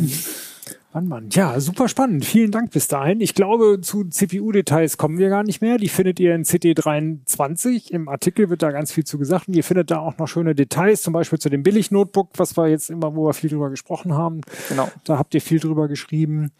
Ähm, ihr habt äh, noch eine spannende Tabelle zu Herstellern da drin. Die ist auch super hilfreich. Da sagt er bei jedem Hersteller mal, äh, wie eigentlich die verschiedenen Notebook-Klassen da äh, heißen. Genau, die Familie, die Familie, ich habe einfach, hab einfach die Familiennamen mal alle aufgelistet, ja. genau. super. Also, dass man das weiß, wenn ich sage, was ist Mittelklasse, was ist Business, genau. was ist Oberklasse, mhm. dass man einfach den, das unterscheidet sich am Namen. Genau. Alienware steht da drin, das gehört inzwischen zu Dell, wie vielleicht die meisten schon lange, wissen. Über zehn Jahre. Oh Gott, ja. Sony, äh, was macht Sony eigentlich mit Notebooks? Gibt's die noch? Nichts mehr. Nichts mehr. Lange. Die sind vor langer Zeit raus. Es, mhm. es gab Vario noch als Marke Marke. Äh, die sind ähm, rausgegangen, ähm, sind ein japanisches eigenständiges Unternehmen, haben die Markenrechte übernommen. Da gab es nur einen Versuch, die Geräte auch hierzulande zu etablieren. Aber die waren sündhaft teuer und konnten nicht alle Optionen, die die Geräte eigentlich geboten haben, was ich wie ein Hochkapazitätsakku oder sonst irgendwas, durften die deutschen Anbieter nutzen. Ja. Und damit ist sozusagen das Konzept nur so halbherzig gewesen. Da gab es nur eine Gerätegeneration, seitdem habe ich von denen nichts mehr gehört. Mhm. Und Toshiba heißt jetzt Dynabook? Toshiba heißt Dynabook. Ähm, Nokia gab es ja früher auch mal, die kennen den Namen, kennt vielleicht eine, die hatten es Anfang des Jahres mal angekündigt, mhm. sie wollen unter dem also hat irgendjemand den Namen Nokia lizenziert, ja, ja, ja. wollte darüber auch mal Notebooks machen, von denen habe ich auch nie wieder was gehört. Ähm, also man findet da noch viele Namen. Und zumindest in dieser Mittelklasse, Oberklasse sind es eben dann, ich nenne sie gerne DHL und AAA. Das ist Dell, HP, Lenovo und dann Acer, Asus und Apple. Das, das sind die großen sechs. Das muss man einfach so sagen. Ja. Die haben die meisten Sachen gerade bei besonders günstigen Geräten, da gibt es dann ganz andere Hersteller und ganz andere Geräte. Wie gesagt, das Geo Geobook, da wird man kein Premium-Gerät von denen finden. ähm, Trackstore ist auch einer, der hauptsächlich im günstigen Segment unterwegs ist. Die haben weiter oben nichts. Bei Medion ist es ein bisschen zweigeteilt. Die haben in der Mittelklasse noch ein bisschen was und sind bei Gaming-Notebooks mit dabei. Mhm. Aber so ein, ein, schickes Arbeitsgerät oder sowas Hochwertiges haben die zum Beispiel auch nicht im Portfolio. Microsoft und Apple sind nur im Premium-Bereich unterwegs. Das ist, der Markt ist da sehr segmentiert. Mhm. Ganz kurz noch, fällt mir beim Microsoft ein. Die haben ja ein schönes Notebook, wo man das Display so vor die Tastatur mit so einem speziellen ähm, Mechanismus. Mit so einem speziellen, äh, den haben wir bei Acer ja auch vor zehn Jahren oder so schon mal den gesehen. Den hatte Sony gehabt, auch ne? als, als eines der ersten ja. drin gehabt. Die, mhm. die Mechanismen sind nicht neu. Ähm, mhm. Sie hatten vorher noch einen viel exoterischen Mechanismus, wo man das, den Deckel komplett abnehmen kann, rumdrehen und verkehrt rum aufstecken konnte und dann zuklappen. Mhm. Ähm, sowas hatten wir früher auch mal gesehen bei Tablet-PCs, wo man komplett über ein Zentralscharnier, was immer sehr wackelig und fehleranfällig war, machen konnte.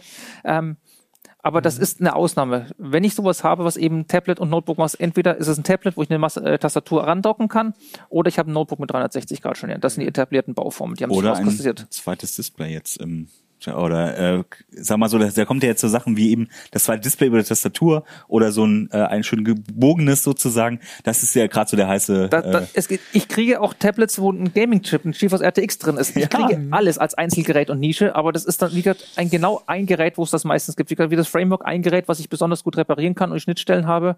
Mhm. Das Lenovo, was hier steht, ein Gerät, wo ich ein mattes OLED habe. Äh, es gibt sehr viel Extremsachen, wo die Hersteller eben Besonderheiten machen, die ist völlig unabhängig davon, ob es AMD oder Intel drinnen ist. Mhm. Das ist auch eine Sache beim Framework. Es gibt kein AMD drin, was sich viele wünschen würden, zum Beispiel statt Intel. Ja, na gut. Gibt es auch nicht. Mhm. Muss ja extra entwickeln, natürlich, das Mainboard ja. und so weiter. Das ist ja. dann auch ein bisschen Aufwand. Muss sich einer hinsetzen, das Mainboard entwickeln, genau. genau. Und so schön so eine Lösung auch ist mit einem extra Display, das Notebook nutzt, nutzt man dann vielleicht mal fünf, sechs Jahre, hat sich dran gewöhnt und dann gibt es keinen Nachfolger und dann ist es wieder ja. weg. Ja. Lenovo hat auch ähm, mal eins, wo außen so ein E-Ink-Display wie bei E-Book-Readern war.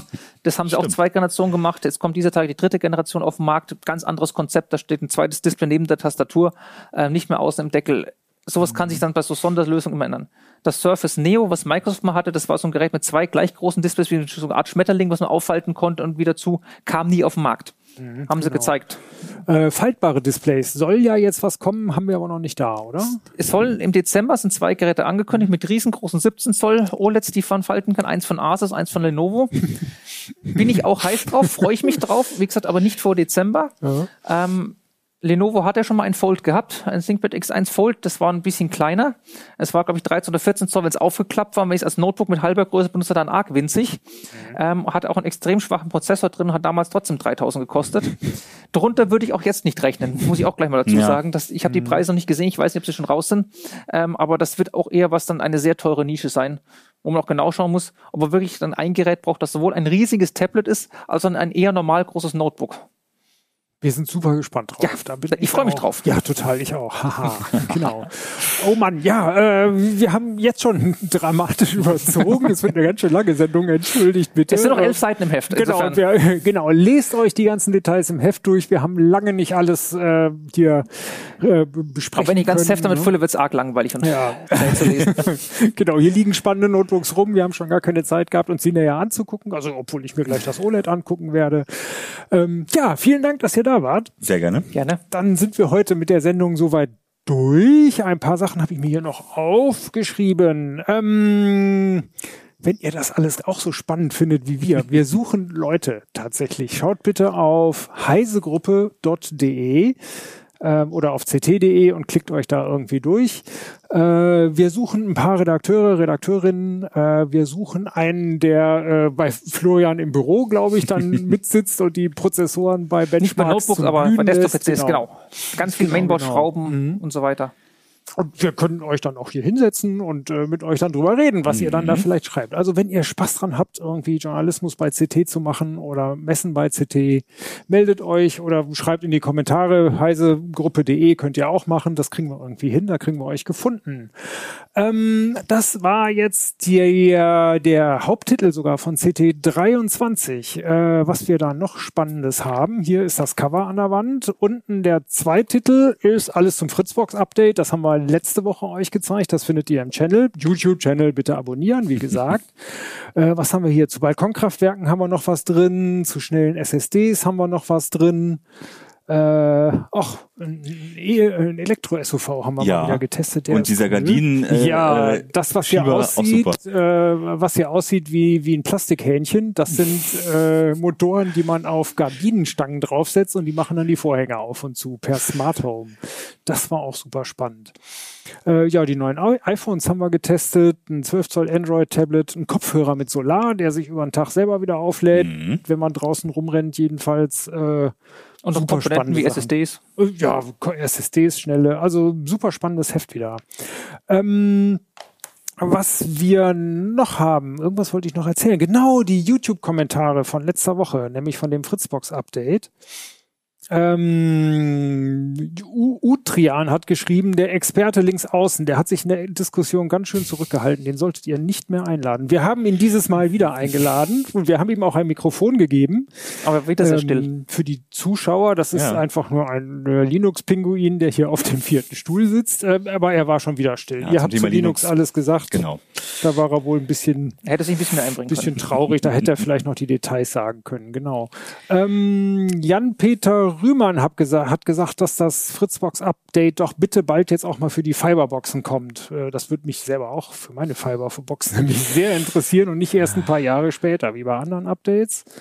Dante A. Sefentos hat noch gesagt, WireGuard-Verbindung und eine neue UI sind ganz nett für die Fritzbox. Aber dass sie über ein Jahr an dem Update äh, sitzen und dabei alle anderen Updates aussetzen, während seit, seit zwei bis drei Monaten jede Woche irgendwo ein Artikel darüber erscheint, dass sie kurz vor Abschluss sind, das ist schon ganz schön schade und nicht nachvollziehbar für ihn.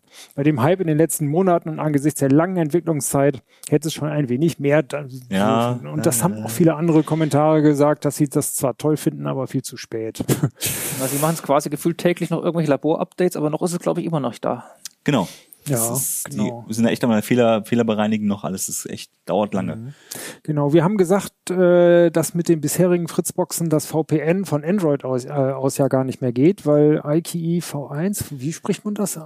IKE? IKE? Äh, ja, ja, frag, frag mich, was das heißt. Entschuldigung, äh, dass V1 äh, äh, bugbehaftet ist und deswegen unter von Android gar nicht mehr unterstützt wird. Dirk Schneider weist darauf hin, dass Fritz aus 7.39 äh, IKE V2 schon hat. Tatsächlich. Ähm, ja. so dass das zwar in einer Hinsicht nicht mehr stimmt, aber Labtex sagte direkt darauf hin, ja, Fritz aus äh, 739 gibt's auch noch nicht für alle Fritzboxen, wobei Richtig. wir wieder beim Thema mit den 39 ist die Laborversion, die dann 50 werden wird. ja, genau. Ne? Seine 6591 Cable ist noch auf äh, 729 und hat kein VPN Genau. mehr. Das ist, naja, schade, schade. Mal gucken. Hoffentlich kriegen sie es jetzt hin. Ja, Hans-Peter Schmidt, äh, schön zu hören, dass AVM nur endlich mal in die Gänge kommt. Das Gebastel geht schon seit knapp einem Jahr. Genau, er beschwert sich auch über die Länge. Ja, dann sind wir doch mal durch. Ich, äh, wir danken euch für, für euer Zuhören und Zuschauen und wir hoffen, CT Uplink, der Podcast der CT-Redaktion, dass ihr auch nächsten Samstag wieder dabei seid und denkt, wenn ihr bei YouTube seid, ans Abonnieren. Okay, jetzt habe ich es zum dritten Mal gesagt, jetzt reicht's aber auch. Okay, tschüss, schönen Samstag noch. Ciao.